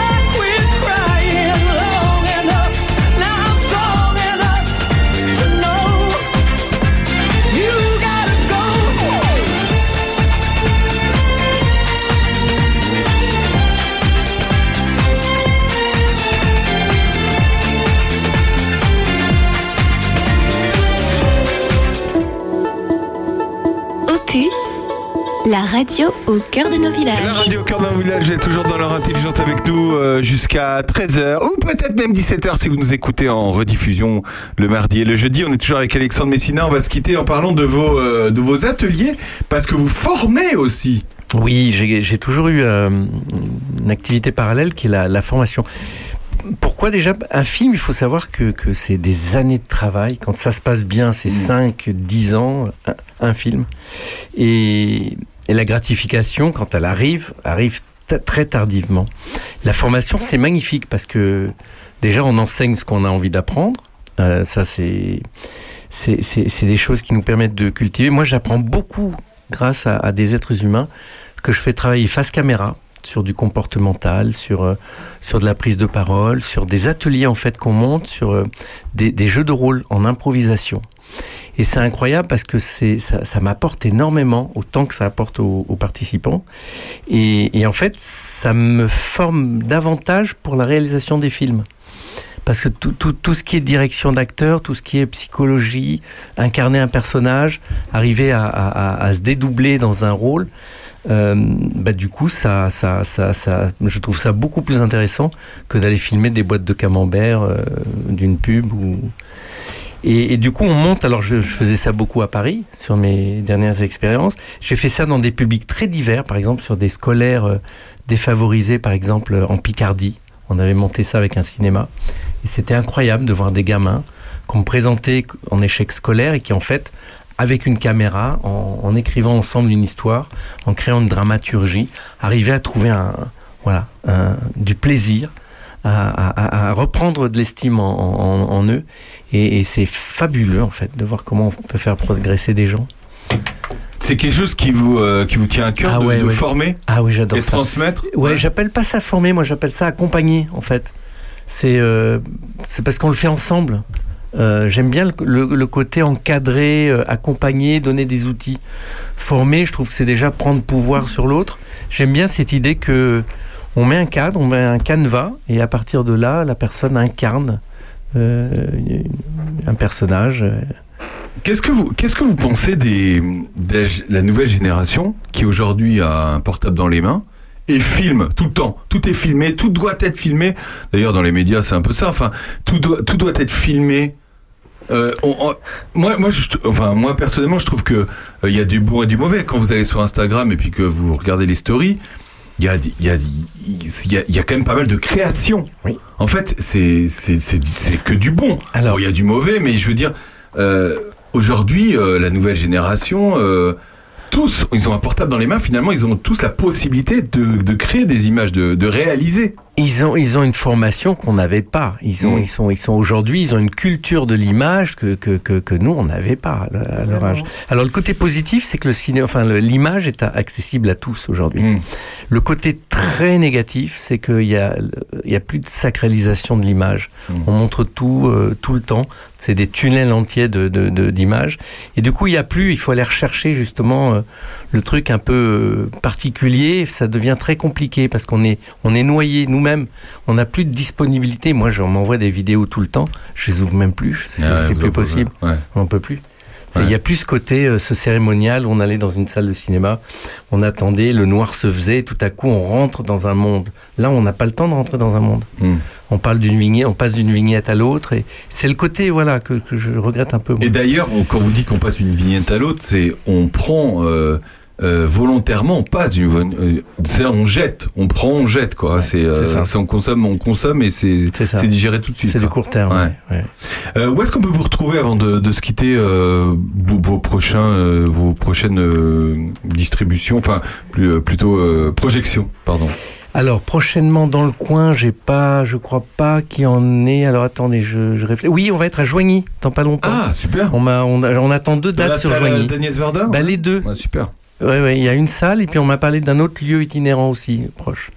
Donc oui, je vous tiendrai au courant. Super. Mm. Bon, en tout cas, merci beaucoup d'être avec nous. On était, euh, on était ravis de vous recevoir. Ta formation, euh, tu crois que ça va se faire? C'est sur Château Renard C'est sur Château Renard, Maintenant, c'est en ça. partenariat avec le Vox, voilà. C'est où, Château Renard? C'est un bled à côté, mais laisse tomber, c'est le Loiret. hein. Ah non, on parle pas du Loiret. On a dit qu'on parlait pas du Donc voilà, tu lances ça pour la première fois, tes formations euh, de aux Dans- comédiens dans la région. caméra. Dans la région. C'est la première fois Ouais. que ça se fait dans la région. Oui, ouais, tout à fait. J'ai grand plaisir à le faire dans la région. Voilà. Merci beaucoup d'avoir été avec nous, euh, Alexandre. Merci, super ambiance en tout cas, j'étais ravi. C'est vrai. hein. On se retrouve euh, dans un instant. On va parler. Euh... Si on parlait d'actualité avec Bernard Lecomte Bah tiens, pourquoi pas Pourquoi pas On se retrouve après. Mais bon retour, euh, Alexandre. À bientôt. À bientôt, À merci. bientôt. Et vous pouvez d'ailleurs, on peut aller sur votre page Facebook. Oui, absolument. Ouais, votre page Facebook. Il y a plein de choses à chaque fois. Tu Ouais. dis plein de trucs, c'est Ouais, bien. ouais, ouais, pas mal de trucs. À tout de suite après Peter Gabriel. À tout de suite.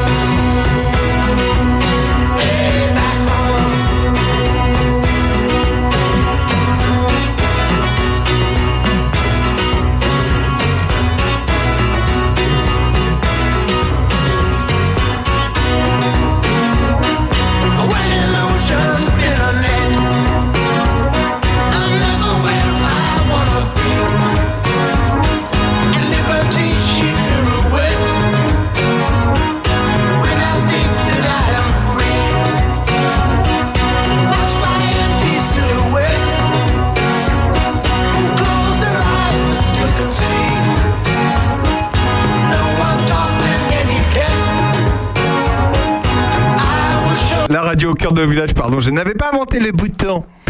Sandrine Manteau, le bouton euh, de la console, hein, pas le bouton de bon, ma chemise. Atelier bricolage, c'est cet après-midi. Info- information, information. Qu'est-ce qu'il y a?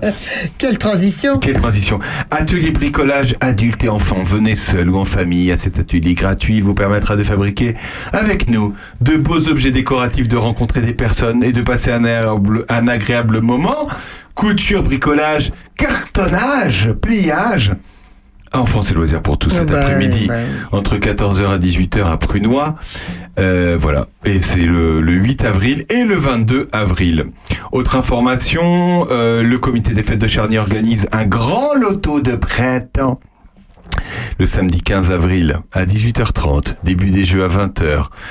Euh, mais il se passe deux choses ce soir-là, mais si vous voulez un loto, il y a une euh, télévision à gagner, une tireuse à bière, une cafetière Tassimo. Non, tu donnes pas Ah, les faut marques. pas donner les marques. Ah. Une cafetière. euh, un salon de jardin et un bon d'achat et de nombreux autres lots. Voilà. Un bingo, l'ordinateur portable. Voilà, 06 79 70 65 42 pour euh, réserver. Euh, et voilà, et c'est déjà pas mal. hein. Et c'est déjà pas mal. Sinon, euh, bah, c'est tout. Au niveau des infos, c'est tout. Euh, Bernard Lecomte. Et si on parlait de Pâques? Si on parlait de Pâques, parce que c'est on, on- on oublie, c'est vrai qu'on oublie, mais c'est important pour tous les, les- chrétiens qui nous écoutent, puisque c'est le week-end de Pâques. Aujourd'hui, on est le samedi euh, 8 avril, et c'est un week-end très très important pour, euh, bah, pour tout le monde d'ailleurs, parce que c'est un week-end de trois jours, mais surtout pour toute la chrétienté.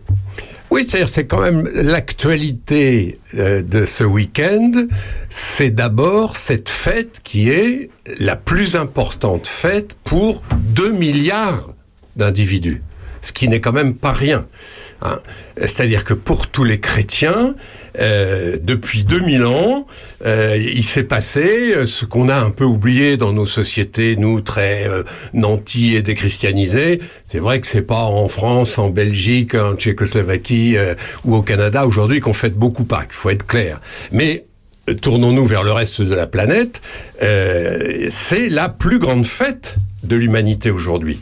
Alors, rappelons tout simplement que c'est, c'est- c'est- cette fête, c'est la mort de Jésus. Jésus, pour beaucoup de gens aujourd'hui, ça dit plus grand-chose. Or, Jésus, c'était il y a 2000 ans à Jérusalem. hein, c'était une espèce de rabbin, un gourou, un type un peu étrange qui euh, euh, prêchait, qui racontait des trucs qui gênaient les autorités de son temps, les autorités romaines, c'était c'était l'Empire romain à l'époque, hein, et les autorités juives, puisque la religion à Jérusalem, c'était euh, c'était le judaïsme. Et ce type a été arrêté, jugé, mis à mort, sur une croix, c'est ça, hein, la- la- la- le fameux crucifix, la crucifixion, c'est ça, c'est qu'il a été euh, à- mort sur la croix, ce qui était le supplice réservé au pire des pires. C'était horrible, entre Mais parenthèses. il hein, avait dit quoi pour avoir une telle sentence? C'est toujours ce que je me suis demandé. il avait euh, dit des trucs qui n'étaient pas dans ce qu'on appelait la loi religieuse, c'est-à-dire on fait ceci, on fait ceci, on fait pas cela, on fait pas cela. Il est arrivé en disant tout ça c'est bien gentil, mais l'important c'est aimez-vous les uns les autres. Et c'était totalement révolutionnaire à ce moment-là. Les codes religieux, euh, politiques et, euh, impériaux ne, précisaient pas ce genre de trucs. Et aujourd'hui, c'est facile de se procurer un évangile. hein. Un évangile, c'est donc ce petit livre où il y a quatre récits de la vie du Christ, puisqu'il y a quatre de ses disciples qui ont écrit la vie du Christ. Alors ils n'ont pas écrit la même chose les uns et les autres, mais c'est toujours intéressant de relire ces quatre vies parce qu'on se rend compte en effet que voilà, euh, c'est quoi Noël? Bah, C'est quand euh, le petit Jésus est né à Bethléem, et puis ensuite toutes les fêtes défilent, et puis il y a surtout ce- cet événement fou qui est Pâques. Pourquoi c'est un événement fou? C'est parce que Jésus n'est pas seulement mort sur la croix, c'est que pour les chrétiens, il est ressuscité le troisième jour. C'est ça la formule. C'est-à-dire que le vendredi, donc hier, vendredi saint, on fêtait la mort et la passion de Jésus, parce que ça a été horrible cette histoire de crucifixion, et donc tous les vendredis saints, on, on- on- on célèbre cette crucifixion, on appelle ça la passion. Et puis le dimanche, c'est-à-dire le troisième jour, il est ressuscité. C'est ce que croient les chrétiens depuis 2000 ans. Alors, là encore, euh, autant les historiens aujourd'hui nous assurent que oui, c'est vrai, Jésus a bien existé, oui, c'est vrai, il y a bien eu un type qui a euh, mis un peu le boxon euh, là-bas à Jérusalem et qui est mort sur la croix, c'est vrai. Et puis évidemment, le fait qu'il soit ressuscité, c'est-à-dire que après sa mort, on ne l'ait pas retrouvé dans le tombeau et il est rejoint son Père, Dieu le Père. Bon, ça, évidemment, ça n'est plus le domaine de l'histoire, c'est le domaine de la foi, de la croyance. Donc là, il y a des gens qui y croient depuis 2000 ans, d'autres qui n'y croient pas.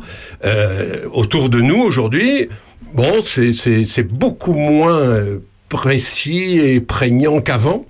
Avant Pâques, c'était il y a encore 50 ans, et 100 ans, c'était une fête incroyable en France. Aujourd'hui, bah voilà, c'est un peu marginal, mais félicitons-nous en tout cas d'un truc qui est très important. Je, je ne résiste pas à, à le dire à chaque fois, mais que chacun est libre chez nous en France de croire ou pas que Jésus est ressuscité ou pas. Eh ben ça, ça me plaît. C'est une chance incroyable. Pensons que dans la moitié des pays du monde, on n'a pas le droit de croire ce qu'on veut. Et puis pour un oui ou pour un non, les chrétiens, encore aujourd'hui, 2000 ans après, sont persécutés dans la moitié de la planète. Faut pas croire. Hein Et donc, félicitons-nous au moins de ce que nous, eh ben, on a le droit de croire ou de ne pas croire. Croyez-moi, c'est une richesse incroyable. On va changer complètement de sujet. Il y en a une qui croit dur comme fer et il y en a un qui croit dur comme fer à sa réforme. C'est Elisabeth Borne. Dans le sommaire tout à l'heure, en rigolant, je disais mais on se demandera comment va Elisabeth Borne. Euh, eh ben, j'ai envie de commencer par cette question, Bernard. Comment elle va, Elisabeth Borne aujourd'hui? Ben, quand vous regardez la télé, vous la voyez en général sérieuse, et dès qu'une question est posée, elle sourit. Donc ça veut dire qu'elle a encore, la, elle a encore la force de sourire. Alors c'est vrai que euh, Elisabeth Borne, c'est un peu l'actualité, euh, pas tellement pour la réforme des retraites où ça fait euh, déjà 11 fois qu'on est dans la rue, ça recommence la semaine prochaine. Bon, et puis en ce moment, on est surtout dans l'attente de ce que va faire le Conseil constitutionnel. Un mot là-dessus peut-être pour nos auditeurs, tout le monde ne sait pas forcément ce que c'est que le Conseil constitutionnel. Il faut simplement dire que le Conseil constitutionnel, c'est une sorte de tribunal suprême en France. C'est la Constitution qui a voulu ça, donc c'est le général de Gaulle, qui a voulu qu'il y ait un, groupe de sages qui soit totalement indépendant, qui soit totalement au-dessus de tout le monde, et qui disent, voilà, nous, nous les neuf sages, et puis nos équipes, on vous dit, ce que vous avez fait là, c'est conforme à la Constitution ou pas. Et ce Conseil constitutionnel, c'est la plus haute juridiction en France, c'est-à-dire que ça ne se discute pas. Quand le Conseil constitutionnel dit ça, ça n'est pas conforme, on retire le texte, le projet, l'idée, euh, la Mais réforme. comment ça ne peut pas être conforme J'imagine qu'ils ont mis toutes les chances de leur côté et qu'ils ont fait un texte qui ils, imaginent que ça va passer. Ils n'ont pas fait un texte qui était hors, euh, hors la loi ou hors constitutionnel, non? Eh ben, il faut pas croire ça. Les, Ouais, je les sais pas, gens, hein, les gens qui font les lois. Alors, vous savez qu'il y a deux for- formules en France. Il y a le, le- le projet de loi, c'est quand le gouvernement propose une loi à l'Assemblée nationale et au Sénat, et puis une proposition de loi. Ce qui est à peu près la même chose, sauf que ça vient des députés ou des sénateurs eux-mêmes. Dans les deux cas de figure, vous savez, la réalité, c'est que c'est pas forcément des excellents juristes les uns et les autres. Ceux qui échafaudent une idée de projet de loi, tiens, on parlait là, on parlait de de, de, de la fin de vie, euh, on parle en ce moment de l'immigration, on parle de pas mal de choses comme ça. Mais ne croyez pas que les députés, les sénateurs ou les techniciens au gouvernement qui préparent ces lois soient tous des juristes. Ils n'ont pas tous la Constitution en tête au millimètre. Mais ils ont bien des gens autour d'eux qui peuvent leur dire si ça, si ça va ou pas le texte. Eh ben, en général, oui, mais c'est pas toujours évident. Et parce que tout simplement, bon, la Constitution, c'est la règle générale, tout le monde s'y conforme, c'est clair. C'est, en plus, elle est validée par le peuple. hein. N'oublions jamais que la Constitution, c'est le peuple qui l'a votée. Mais c'est pas, même en quelques pages ou en une euh, soixantaine d'articles, qu'on arrive à, à tout ficeler, à tout prévoir. Et là, par exemple, le projet de loi sur les retraites, il y a deux ou trois trucs qui sont limites. Donc euh, on, peut, on peut imaginer que le texte soit, euh, soit morcelé de... Enfin, euh, en gros, ils vont enlever des parties? On peut imaginer ça, c'est-à-dire qu'ils peuvent dire par exemple, bon, tout le texte ça va, mais il y a un truc qui va pas. Là, vous avez rajouté un truc qui n'est pas tout à fait conforme à la jurisprudence de tel Mais article de eux, la c'est- Constitution. ce n'est que du droit, c'est pas du tout des idées euh, politiques qui voudraient avancer, euh, dire oui ou non, il faut faire telle chose ou pas. Eux, ils regardent juste si on a le droit ou pas. Alors ça, c'est très important de rappeler ça. C'est effectivement, eux, ils ne jugent que le droit. Sauf que, évidemment, euh, on est tenté de se dire, ouais, mon œil, parce que dedans, dans les sages en question, il y a quand même Fabius, qui est, C'est un qui ancien... ces gens d'ailleurs J'ai posé la question. C'est qui, est dans ce conseil? C'est des gens nommés par le président de la République, par le président du Sénat ou par le président de l'Assemblée nationale. Ceux d'avant. C'est un droit. Non, non. c'est- Aujourd'hui, comme, comme, comme évidemment il y en a qui meurent, il faut bien les remplacer. Et euh, donc il y a trois, trois puissances en France qui désignent chacun leur tour un type. Donc le président de la République peut nommer un type. Euh, c'est pour ça qu'on retrouve quelqu'un de gauche comme Fabius, ancien Premier ministre de gauche, mais aussi Alain Juppé, ancien Premier ministre de droite. Et il faut pas penser que ces gens-là, Fabius et Juppé, vont se dire oui, moi je suis de gauche, donc je vais faire ça, et moi je suis de droite, donc je vais faire ça. Non, c'est des gens qui ont une expérience euh, suffisante pour dire voilà, nous on est capable de dire ça c'est conforme à la loi constitutionnelle, à la Constitution, ou ça n'est pas conforme. Alors, il peut y avoir un petit bout qui saute, il peut y avoir rien du tout qui saute, mais aussi, et c'est évidemment ça qui, qui- qui im- im- importe aujourd'hui, on peut aussi faire sauter tout le projet. Si par hasard les sages du Conseil constitutionnel, par exemple, disent oui mais ce projet, euh, le Premier ministre, la Première ministre, l'a mise euh, sur un véhicule, ça s'appelle comme ça, euh, législatif, sur lequel il ne devrait pas être. C'est-à-dire qu'il aurait dû être autonome, mais du coup, s'il avait été autonome, il n'aurait pas eu le droit de passer par le 49.3. Pardon, je suis un peu complexe, Mmh. mais c'est quand même ça l'histoire, si vous voulez. Et oublions les détails. Ce qui est important, c'est que le Conseil constitutionnel peut, en effet, ou bien dire cette loi, ça va pas, faut tout recommencer, ou bien il faut changer tel mot, ou bien tout va bien. Et si le Conseil dit tout va bien, cette loi sera adoptée. Alors, s'il faut tout recommencer, ça veut dire qu'il faut qu'on repasse à l'Assemblée nationale, qu'on reparle de tout ça, que évidemment qu'ils revoient leur copie. Évidemment, il y a, a absolument aucun doute. Et puis ça, tout le monde doit accepter la sentence du Conseil constitutionnel. Il n'y a pas de débat là, il n'y a plus de, y a plus de discussion de majorité de ceci ou de cela. Si le Conseil constitutionnel dit ce projet de loi sur les retraites n'est pas constitutionnel, eh ben le gouvernement le retire et basta. Et il faut tout recommencer à zéro. C'est pas un tribunal. Euh, Macron peut pas dire je fais appel. Non, non, non, non, non. C'est une décision qui est absolue. Euh, c'est conforme, c'est pas conforme. Alors, quand est-ce qu'on aura la réponse? Quand, quand est-ce qu'il va donner ça Vendredi 14. Vendredi 14. Voilà. Alors vendredi la semaine Donc là, il prochaine. serre les fesses, euh, Macron. Tout le monde serre un peu les fesses et c'est pour ça, pour répondre à, à ta question de tout à l'heure, c'est pour ça qu'en ce moment, même entre Macron et Elisabeth Borne, ça coince un peu parce que tous les deux serrent un peu les fesses évidemment. C'est quoi la relation qu'ils ont tous les deux? Je- euh, Ils sont, ils- euh, franchement, ils sont vraiment raccords tous les deux ou pas? Le président de la République et le Premier ministre forment un couple. C'est dans la constitution de la France. Euh, rappelons que c'est un peu original parce que dans les autres pays en général, c'est le Premier ministre qui gouverne.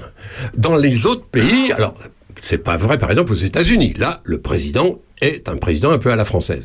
Mais dans la plupart des autres pays européens, c'est le Premier ministre qui est chef du gouvernement et qui pilote l'avion. En Angleterre, en Allemagne. Alors, d'autant plus en Angleterre que c'est une monarchie, comme l'Espagne, comme le Luxembourg, comme d'autres pays encore. En Allemagne surtout. En Allemagne, alors là, il n'y a pas de roi, mais en effet, c'est le chancelier, ça c'est comme ça que ça s'appelle. Et là, euh, il n'est pas question d'un d'un couple qui dirige. Nous, c'est très original, c'est De Gaulle qui a voulu ça. Il faut toujours revenir à De Gaulle, parce qu'en 1958, quand De Gaulle revient au pouvoir, il dit... On s'est planté pendant des années parce que ça ne marche pas. La constitution d'avant, donc de la Troisième République, puis de la Quatrième République, ça ne marche pas. On est tout le temps en train de revoter des trucs, de changer de gouvernement, et parfois le Premier ministre, il reste six mois, il reste huit mois, il s'en va, etc. C'est vrai, il avait, il avait pas tort. Il y avait ce qu'on appelle une instabilité gouvernementale ou une instabilité ministérielle qui était évidemment préjudiciable. On peut Qui pas changer tous les six mois, quoi. changer, Mais évidemment. euh, ouais. Donc là-dessus, De Gaulle avait complètement raison. Donc il a instauré ce régime présidentiel où le- l'essentiel du pouvoir, c'est le président de la République Mais le président euh, dirige la politique de la nation, mais celui qui gouverne, c'est quand même le Premier ministre. D'où l'importance d'une bonne entente entre le président, donc Macron, et le Premier ministre, donc Elisabeth Borne. Rappelons deux choses. Rappelons-nous, euh, c'était bien pire à ce moment-là, parce que là, on a quelques phrases. Bon, elle a dit un truc, euh, j'aurais préféré que, etc. Donc ça coince un peu. Mais attendez, la France est comme ça. Rappelons-nous quand même ce que c'était entre Giscard président et Chirac premier ministre. Ces deux-là ne pouvaient même pas se serrer la main. Ils se détestaient à la fin, au point d'ailleurs qu'en 1976, Chirac a carrément démissionné avec fracas, tellement ils pouvaient pas s'entendre. Deuxième exemple, rappelons-nous Mitterrand et Rocard. Mitterrand ne supportait pas Rocard. Et pourtant, Rocard a été le Premier ministre de Mitterrand pendant trois ans. Et rappelons-nous justement que Rocard a gouverné à coup de 49-3 tout le temps, parce qu'il était que l'une des facettes du Parti socialiste. Mais là, là c'est pas Elisabeth Borne qui a décidé de, de- d'enclencher le 49-3, c'est Macron, on est d'accord. C'est en tout cas ce qu'on a compris. Alors on n'était pas, moi j'étais pas dans les réunions secrètes, mais on a compris effectivement que c'est Macron qui à un moment a dit non, on peut pas prendre le risque de voir cette loi battue par un vote parlementaire, donc on avec le 49 On n'est pas dans la tête d'Elisabeth Borne, mais est-ce que, est-ce que franchement, elle était d'accord? Bah, si elle était pas du tout d'accord, fallait qu'elle démissionne à ce moment-là, quand même. Il faut quand même être juste. À, à l'issue de cette réunion, Borne a dit OK, je fais le boulot. Euh, on, on va passer au 49-3. Elle, elle savait que, tu penses que vraiment, elle savait que de toute façon, là, elle va, si elle démissionne, elle va retourner dans le Calvados. Mais je veux dire, ça va être, enfin, ça va être compliqué pour elle. Elle va marcher dans la rue, elle sera celle qui aura fait passer cette loi euh, qui paraît aujourd'hui, euh, en tout cas, euh, compliquée et, euh, et un petit peu impopulaire quand même. Mais on peut pas dire le contraire. Aurélien, tu sais où on va la retrouver, Elisabeth Borne, tôt ou tard? Mais on en parlait tout à l'heure. Au Conseil constitutionnel. Ah, tu crois? Bah, elle, elle suivra le chemin de Fabius, le chemin de Juppé à la première occasion. Et ça serait finalement quelque chose de relativement habituel en France. C'est-à-dire que ceux qui ont vraiment servi, qui ont souffert, qui ont, qui ont gouverné au milieu des bagarres, etc. il y a un Ah oui, moment, on leur dit, bon, vous, vous avez l'expérience. C'est vrai que c'est une sacrée expérience. hein. euh, Euh, diriger le gouvernement, c'est un truc de fou. Sûrement. Alors, la, la question, c'est est-ce que Macron peut euh, se débarrasser d'Elisabeth Borne dans la mesure où on voit pas par qui il va la remplacer? C'est Ah. une situation extrêmement Hmm. compliquée aujourd'hui en France parce que là encore, rappelez-vous, il y a 10 ans, 20 ans, 30 ans, il y avait toujours des, des, des, des, des poids lourds qui étaient prêts à remplacer le gouvernement. À chaque fois, on se disait, bon, ça sera machin, ça sera un truc. Aujourd'hui, regardez bien le banc de touche. Il est désert, le banc de touche. Alors pas tellement, les médias nous, font, nous avancent le nom de Darmanin. Bah oui, j'y pense. Le Darmanin, tout Oui, le monde- pourquoi, pourquoi, Pourquoi les Darmanin, médias pensent à Darmanin plutôt qu'à Bruno Le Maire ou à Bernard Cazeneuve, qui est plus à gauche? Alors, si on parle que des médias, excuse-moi, mais est-ce que Darmanin, c'est pas un peu vendeur entre guillemets? Parce que Darmanin fait parler de lui, c'est le mec qui est un peu, euh, le mec il est, un- enfin, il fait parler de lui, euh, part dans le bon sens.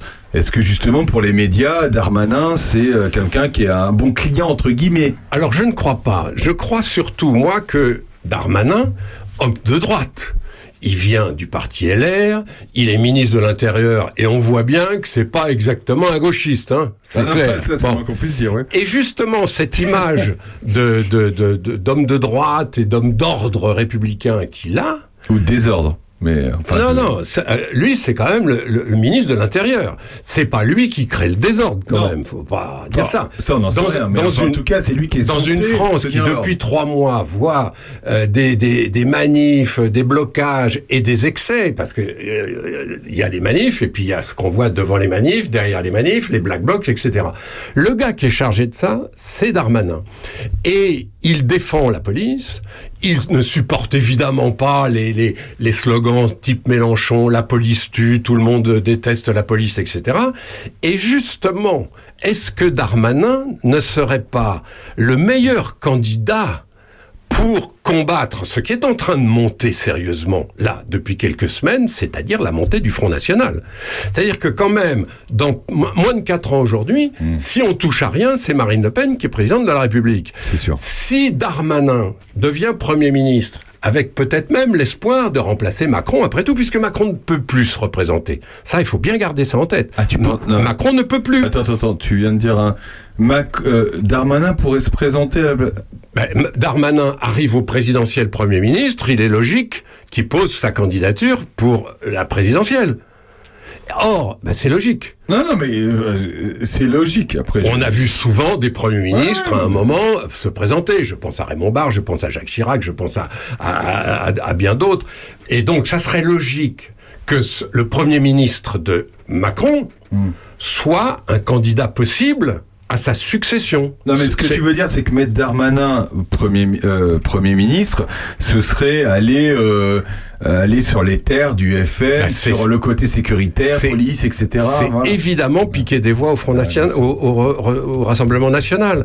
Parce que si, mettons Cazeneuve, autre ancien ministre de l'Intérieur, Hmm. Bernard Cazeneuve, socialiste, qui aujourd'hui est un socialiste très, très Macron, hein, très, très centriste quand même. Mais Cazeneuve, il va pas piquer une voix au Rassemblement national. Alors que Darmanin, qui vient de la droite, qui reste à droite, c'est c'est le bras droit de Macron, Darmanin, c'est le, c'est le bras de l'autorité, de la police et de l'ordre. C'est le seul type qui soit capable de piquer 10% des voix à Marine Le Pen. C'est pour ça qu'il est crédible. Alors, pardon, on, on se projette jusqu'en 2006, mais vous savez, la politique, euh, c'est en un 2026. 2020. Mais, mais on se projette, mais comme le font euh, tout le monde aujourd'hui, hein, tout le monde se projette 4 ans avant. D'ailleurs, c'est hyper tôt. hein, ça paraît hyper tôt, mais, euh, mais bon.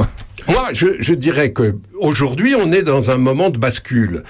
Euh, si la situation se dégrade, si les queues s'allongent aux stations d'essence, si on revoit à la télé des gars qui incendient les restaurants et les banques, etc., eh ben le Rassemblement national va continuer de monter comme il monte là dans tous les sondages, sans aucune exception, sans aucune exception. Et ils ont rien besoin de faire. hein. Et ils attendent. Et ils attendent simplement que les gens en ont marre, en aient marre de faire la queue au poste d'essence ou de voir brûler des restaurants à- à- sur l'écran de la télé. Et ben à ce moment-là, en effet, il faut bien reconnaître que Darmanin est, un, est quelqu'un qui est assez bien placé pour, con- pour contenir cette montée du Rassemblement national. Et ça, ça peut intéresser un certain nombre de gens. Donc, ça n'est pas absurde. Alors, encore une fois, là, on spécule. Hein, on est au, Ouais, ca- bien on sûr, est au bien sûr. café du commerce. On en parlera. Mais euh, il est vrai que quand, quand on dit le banc de, de touche est désert, il n'y a pas beaucoup de types qui soient capables de reprendre le gouvernement. En effet, bah, euh, au fond, euh, Darmanin est peut-être euh, euh, le premier de la liste. C'est pas exclu. On continue à parler d'actualité. Euh, on, on va se retrouver juste après une chanson qui va faire transition avec ce qu'on dit. Ça s'appelle Marivonne. C'est chanté par Madame Sacha qui se produira samedi prochain, 15 avril, à Villefranche-Saint-Phal. Elle nous parlera de cette chanson juste après. À tout de suite. mais on dit Vovonne. J'ai sur 55 piges et je viens de connaître le grand vertige. Eh oui, dans six mois, je vais perdre mon emploi. Ça, vous tourne la tête, bien mieux que n'importe quelle galipette. Et pourtant, ma machine, faut voir comme je la bichonne. C'est comme ma gamine, comme une vraie petite personne. Je crois que mon mari, quand il est parti après 15 ans, entre mes cuisses, ça m'a fait moins mal qu'aujourd'hui. 35 ans de service, bon c'est rien, toute une vie qui d'un seul coup glisse en trois mots, on vous licencie. Et pourtant ma machine, faut voir comme je la c'est comme ma gamine, comme une petite Je m'appelle Marivonne et mon réveil sonne chaque jour à 5 heures. Depuis mes 15 ans, toujours à l'heure, j'ai appris à me taire, à faire des heures supplémentaires. C'est mes seules références, oui, je sais, ça pèse pas lourd dans la balance.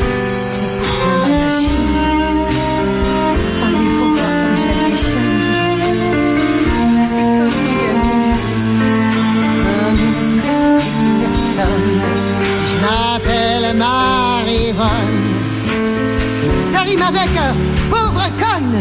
C'est ce que j'ai cru voir dans l'œil des messieurs en costard. On m'a dit, Yvonne, il faut que vous soyez mobile. Moi? À moi d'abord, c'est Marivonne. Et on m'a jamais demandé autre chose que d'être docile.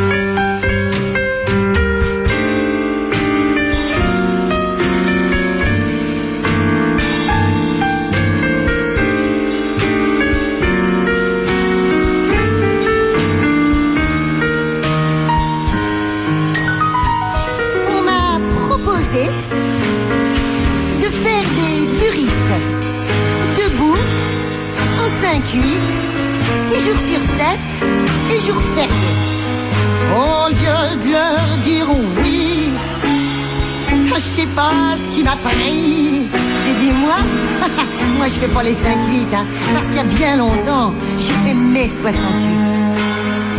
Comment? 68 Si c'est mes mensurations Ah non, pas vraiment, non. Ah oui, je comprends, c'était une blague. Évidemment, gamin, tu peux pas comprendre, t'étais pas né. Ne te moque pas. Non, s'il te plaît, te moque pas. J'ai fait 68. m'appelle Marivonne. Mais on dit Vovonne. Je sais. La plus sexy. D'ailleurs, à partir d'aujourd'hui, faut m'appeler, je sais pas moi, bah tiens, machine. Mado la divine, Marie la divine, puisqu'aujourd'hui, bah, je suis plus personne. Machine, Mado la divine, la divine, puisqu'aujourd'hui, bah, je suis plus personne.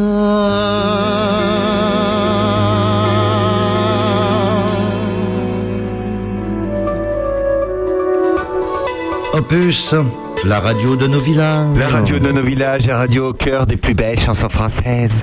Marivonne, Madame Sacha. On a la chance d'avoir Madame Sacha dans ce studio. Bonjour Madame Sacha. Euh, Non, non, c'est toujours euh, Sandrine Monteau, euh, la petite journaliste locale, qui parle. Parce qu'en fait, cette chanson, Marivonne. Qui est Marivonne Ah bah Marivonne, je l'ai rencontrée. Alors attends, euh, ça devait être en 2000. Euh, Il y a eu la fermeture d'une usine Saint-Gobain à Courtenay. Et il y a eu des petites manifestations, mais ils manifestaient dans le, dans le village.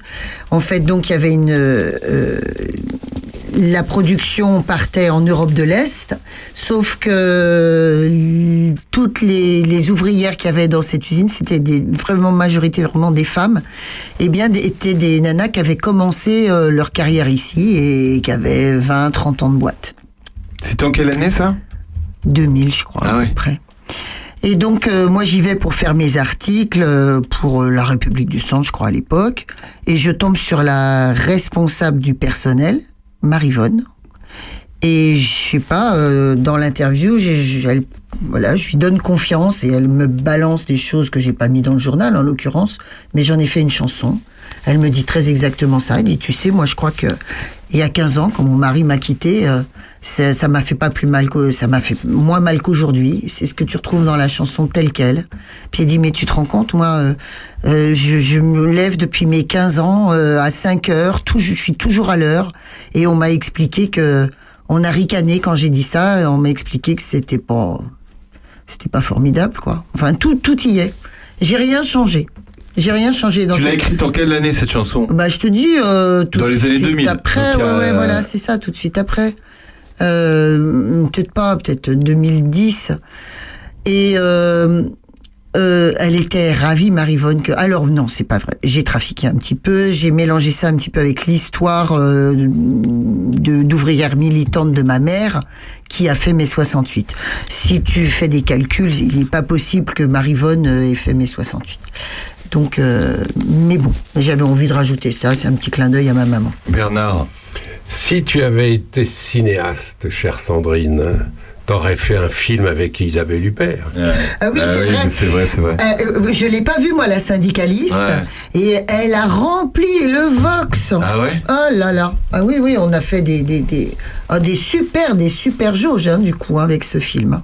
Ouais. C'est une chanson que tu vas chanter euh, samedi prochain, 15 avril, à, à Villefranche-Saint-Phal ou pas? Non, bah, c'est obligé, c'est un des personnages que, que- pour lequel j'ai le plus d'affection. Hein, dans ce, Tu seras accompagné d'un d'un pianiste, ça s'appelle, euh, euh, le récital s'appelle Enfin Belle. Bon, à vrai Pourquoi dire. Enfin Belle? Ça veut dire, c'est quoi Enfin Belle? C'est alors ça c'est c'est une très vieille histoire. Euh, quand je- j'allais chanter en cabaret. Euh, donc je mettais, bah vous la connaissez, hein, ma perruque, mes postiches, mes ongles. En plus c'était encore plus compliqué à l'époque. Il y avait des paillettes, il y avait des, c'était très sophistiqué, très cabaret en l'occurrence. Et mes enfants me voyaient, ils disaient, ah maman, enfin belle. Voilà, c'était Ça, c'est mignon. drôle, c'est drôle. C'est un petit clin d'œil, Ah oui, tu ah vois, oui. c'était ça. C'était ça, c'était tout mignon. Et puis bon, ça pourrait s'appeler Encore belle, euh, toujours belle, euh, point d'interrogation. euh, Qu'est-ce que tu vas nous chanter Encore un peu belle Qu'est-ce que tu vas nous chanter? D'autre que cette, euh, cette magnifique chanson Oh, bah, euh, il y a une très belle chanson. Bah, pour le coup, donc, ce sont toutes mes chansons, euh, paroles, et, paroles et musique. Mais euh, j'aime beaucoup euh, Les Bleus, qui est une chanson de, de Gainsbourg. De Ouais. Serge Gainsbourg et j'adore cette euh, cette chanson. Euh, elle a été créée par euh, Zizi Jeanmer, reprise par euh, Régine et je me sens très bien sur cette chanson. C'est très beau, c'est l'histoire d'une femme battue avec toute la poésie de, de Gainsbourg. La ça, ça, ressemble à, ça ressemble à ça?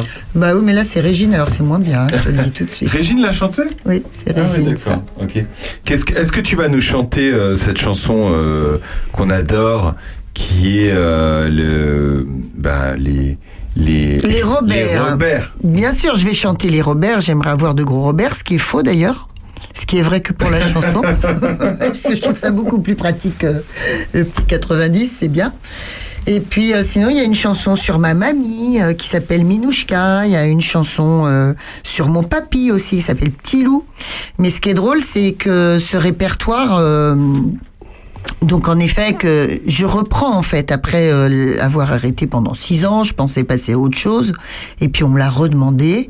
J'ai eu le plaisir de rejouer avec ce euh, avec Frédéric Rondeau et on, on se disait euh, le pianiste. hein. euh, Voilà, c'est ça. Après sept ans de, de chemin euh, parallèle, qu'est-ce que qu'est-ce qu'on a apporté, notre expérience, euh, qu'est-ce que ça apporte à ce répertoire si on le reprend?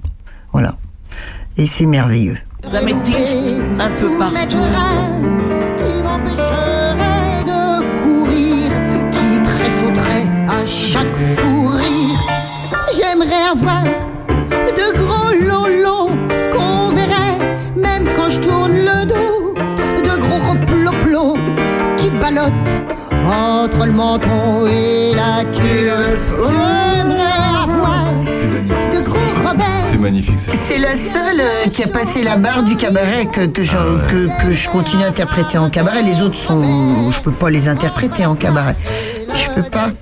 Mais alors donc ce répertoire il est rigolo parce que euh, il- il- les gens n'ont jamais la même chanson préférée. Ouais. Voilà. Il y en a une. Ah ben non, moi c'est celle-là ma préférée. Alors c'est celle-là ma préférée, c'est celle-là. Voilà.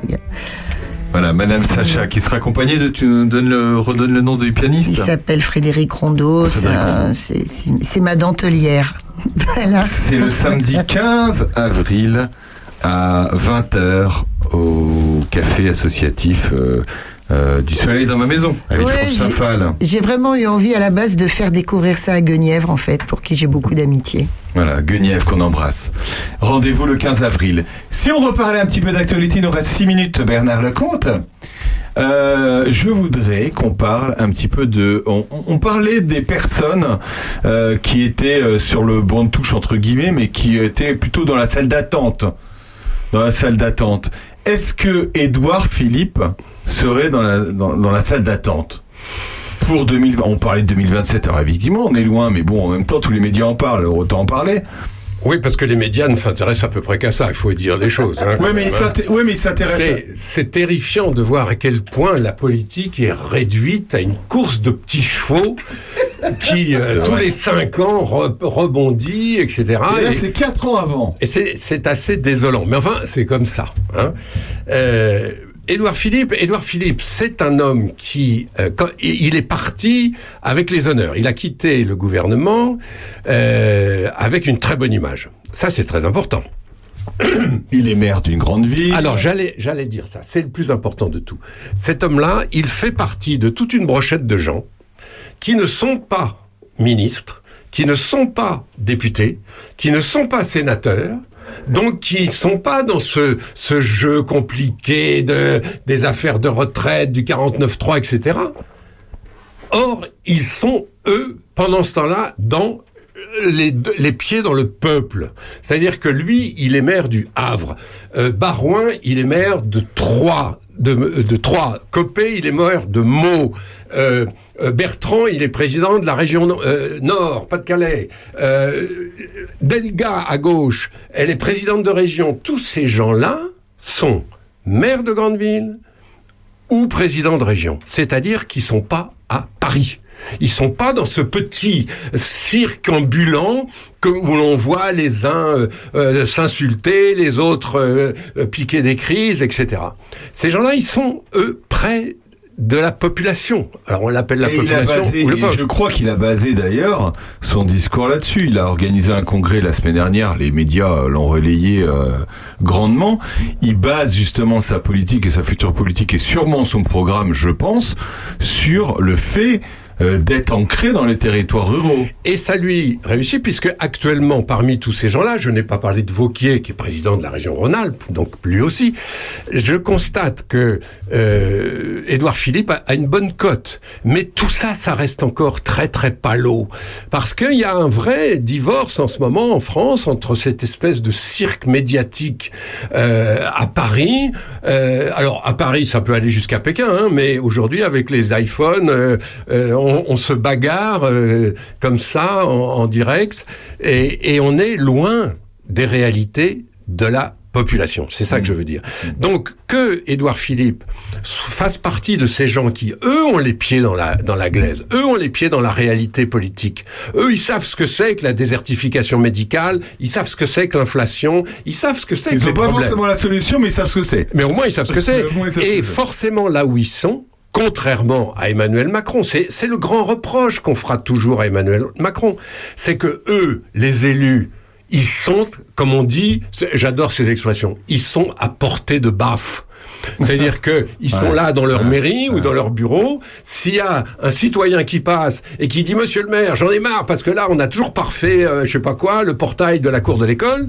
Eh ben le maire il est là, il faut qu'il dise bah oui on va en parler le prochain coup ou pas, etc. Ça on est dans la réalité politique, la vraie, là où les gens s'engagent, là où les gens sont pas d'accord, où ils dialoguent, où ils échangent des arguments. Macron avait pris justement, avait fait une équipe, euh, avait, euh, s'était dit, je fais une équipe de députés, de gens du civil qui n'ont jamais été élus.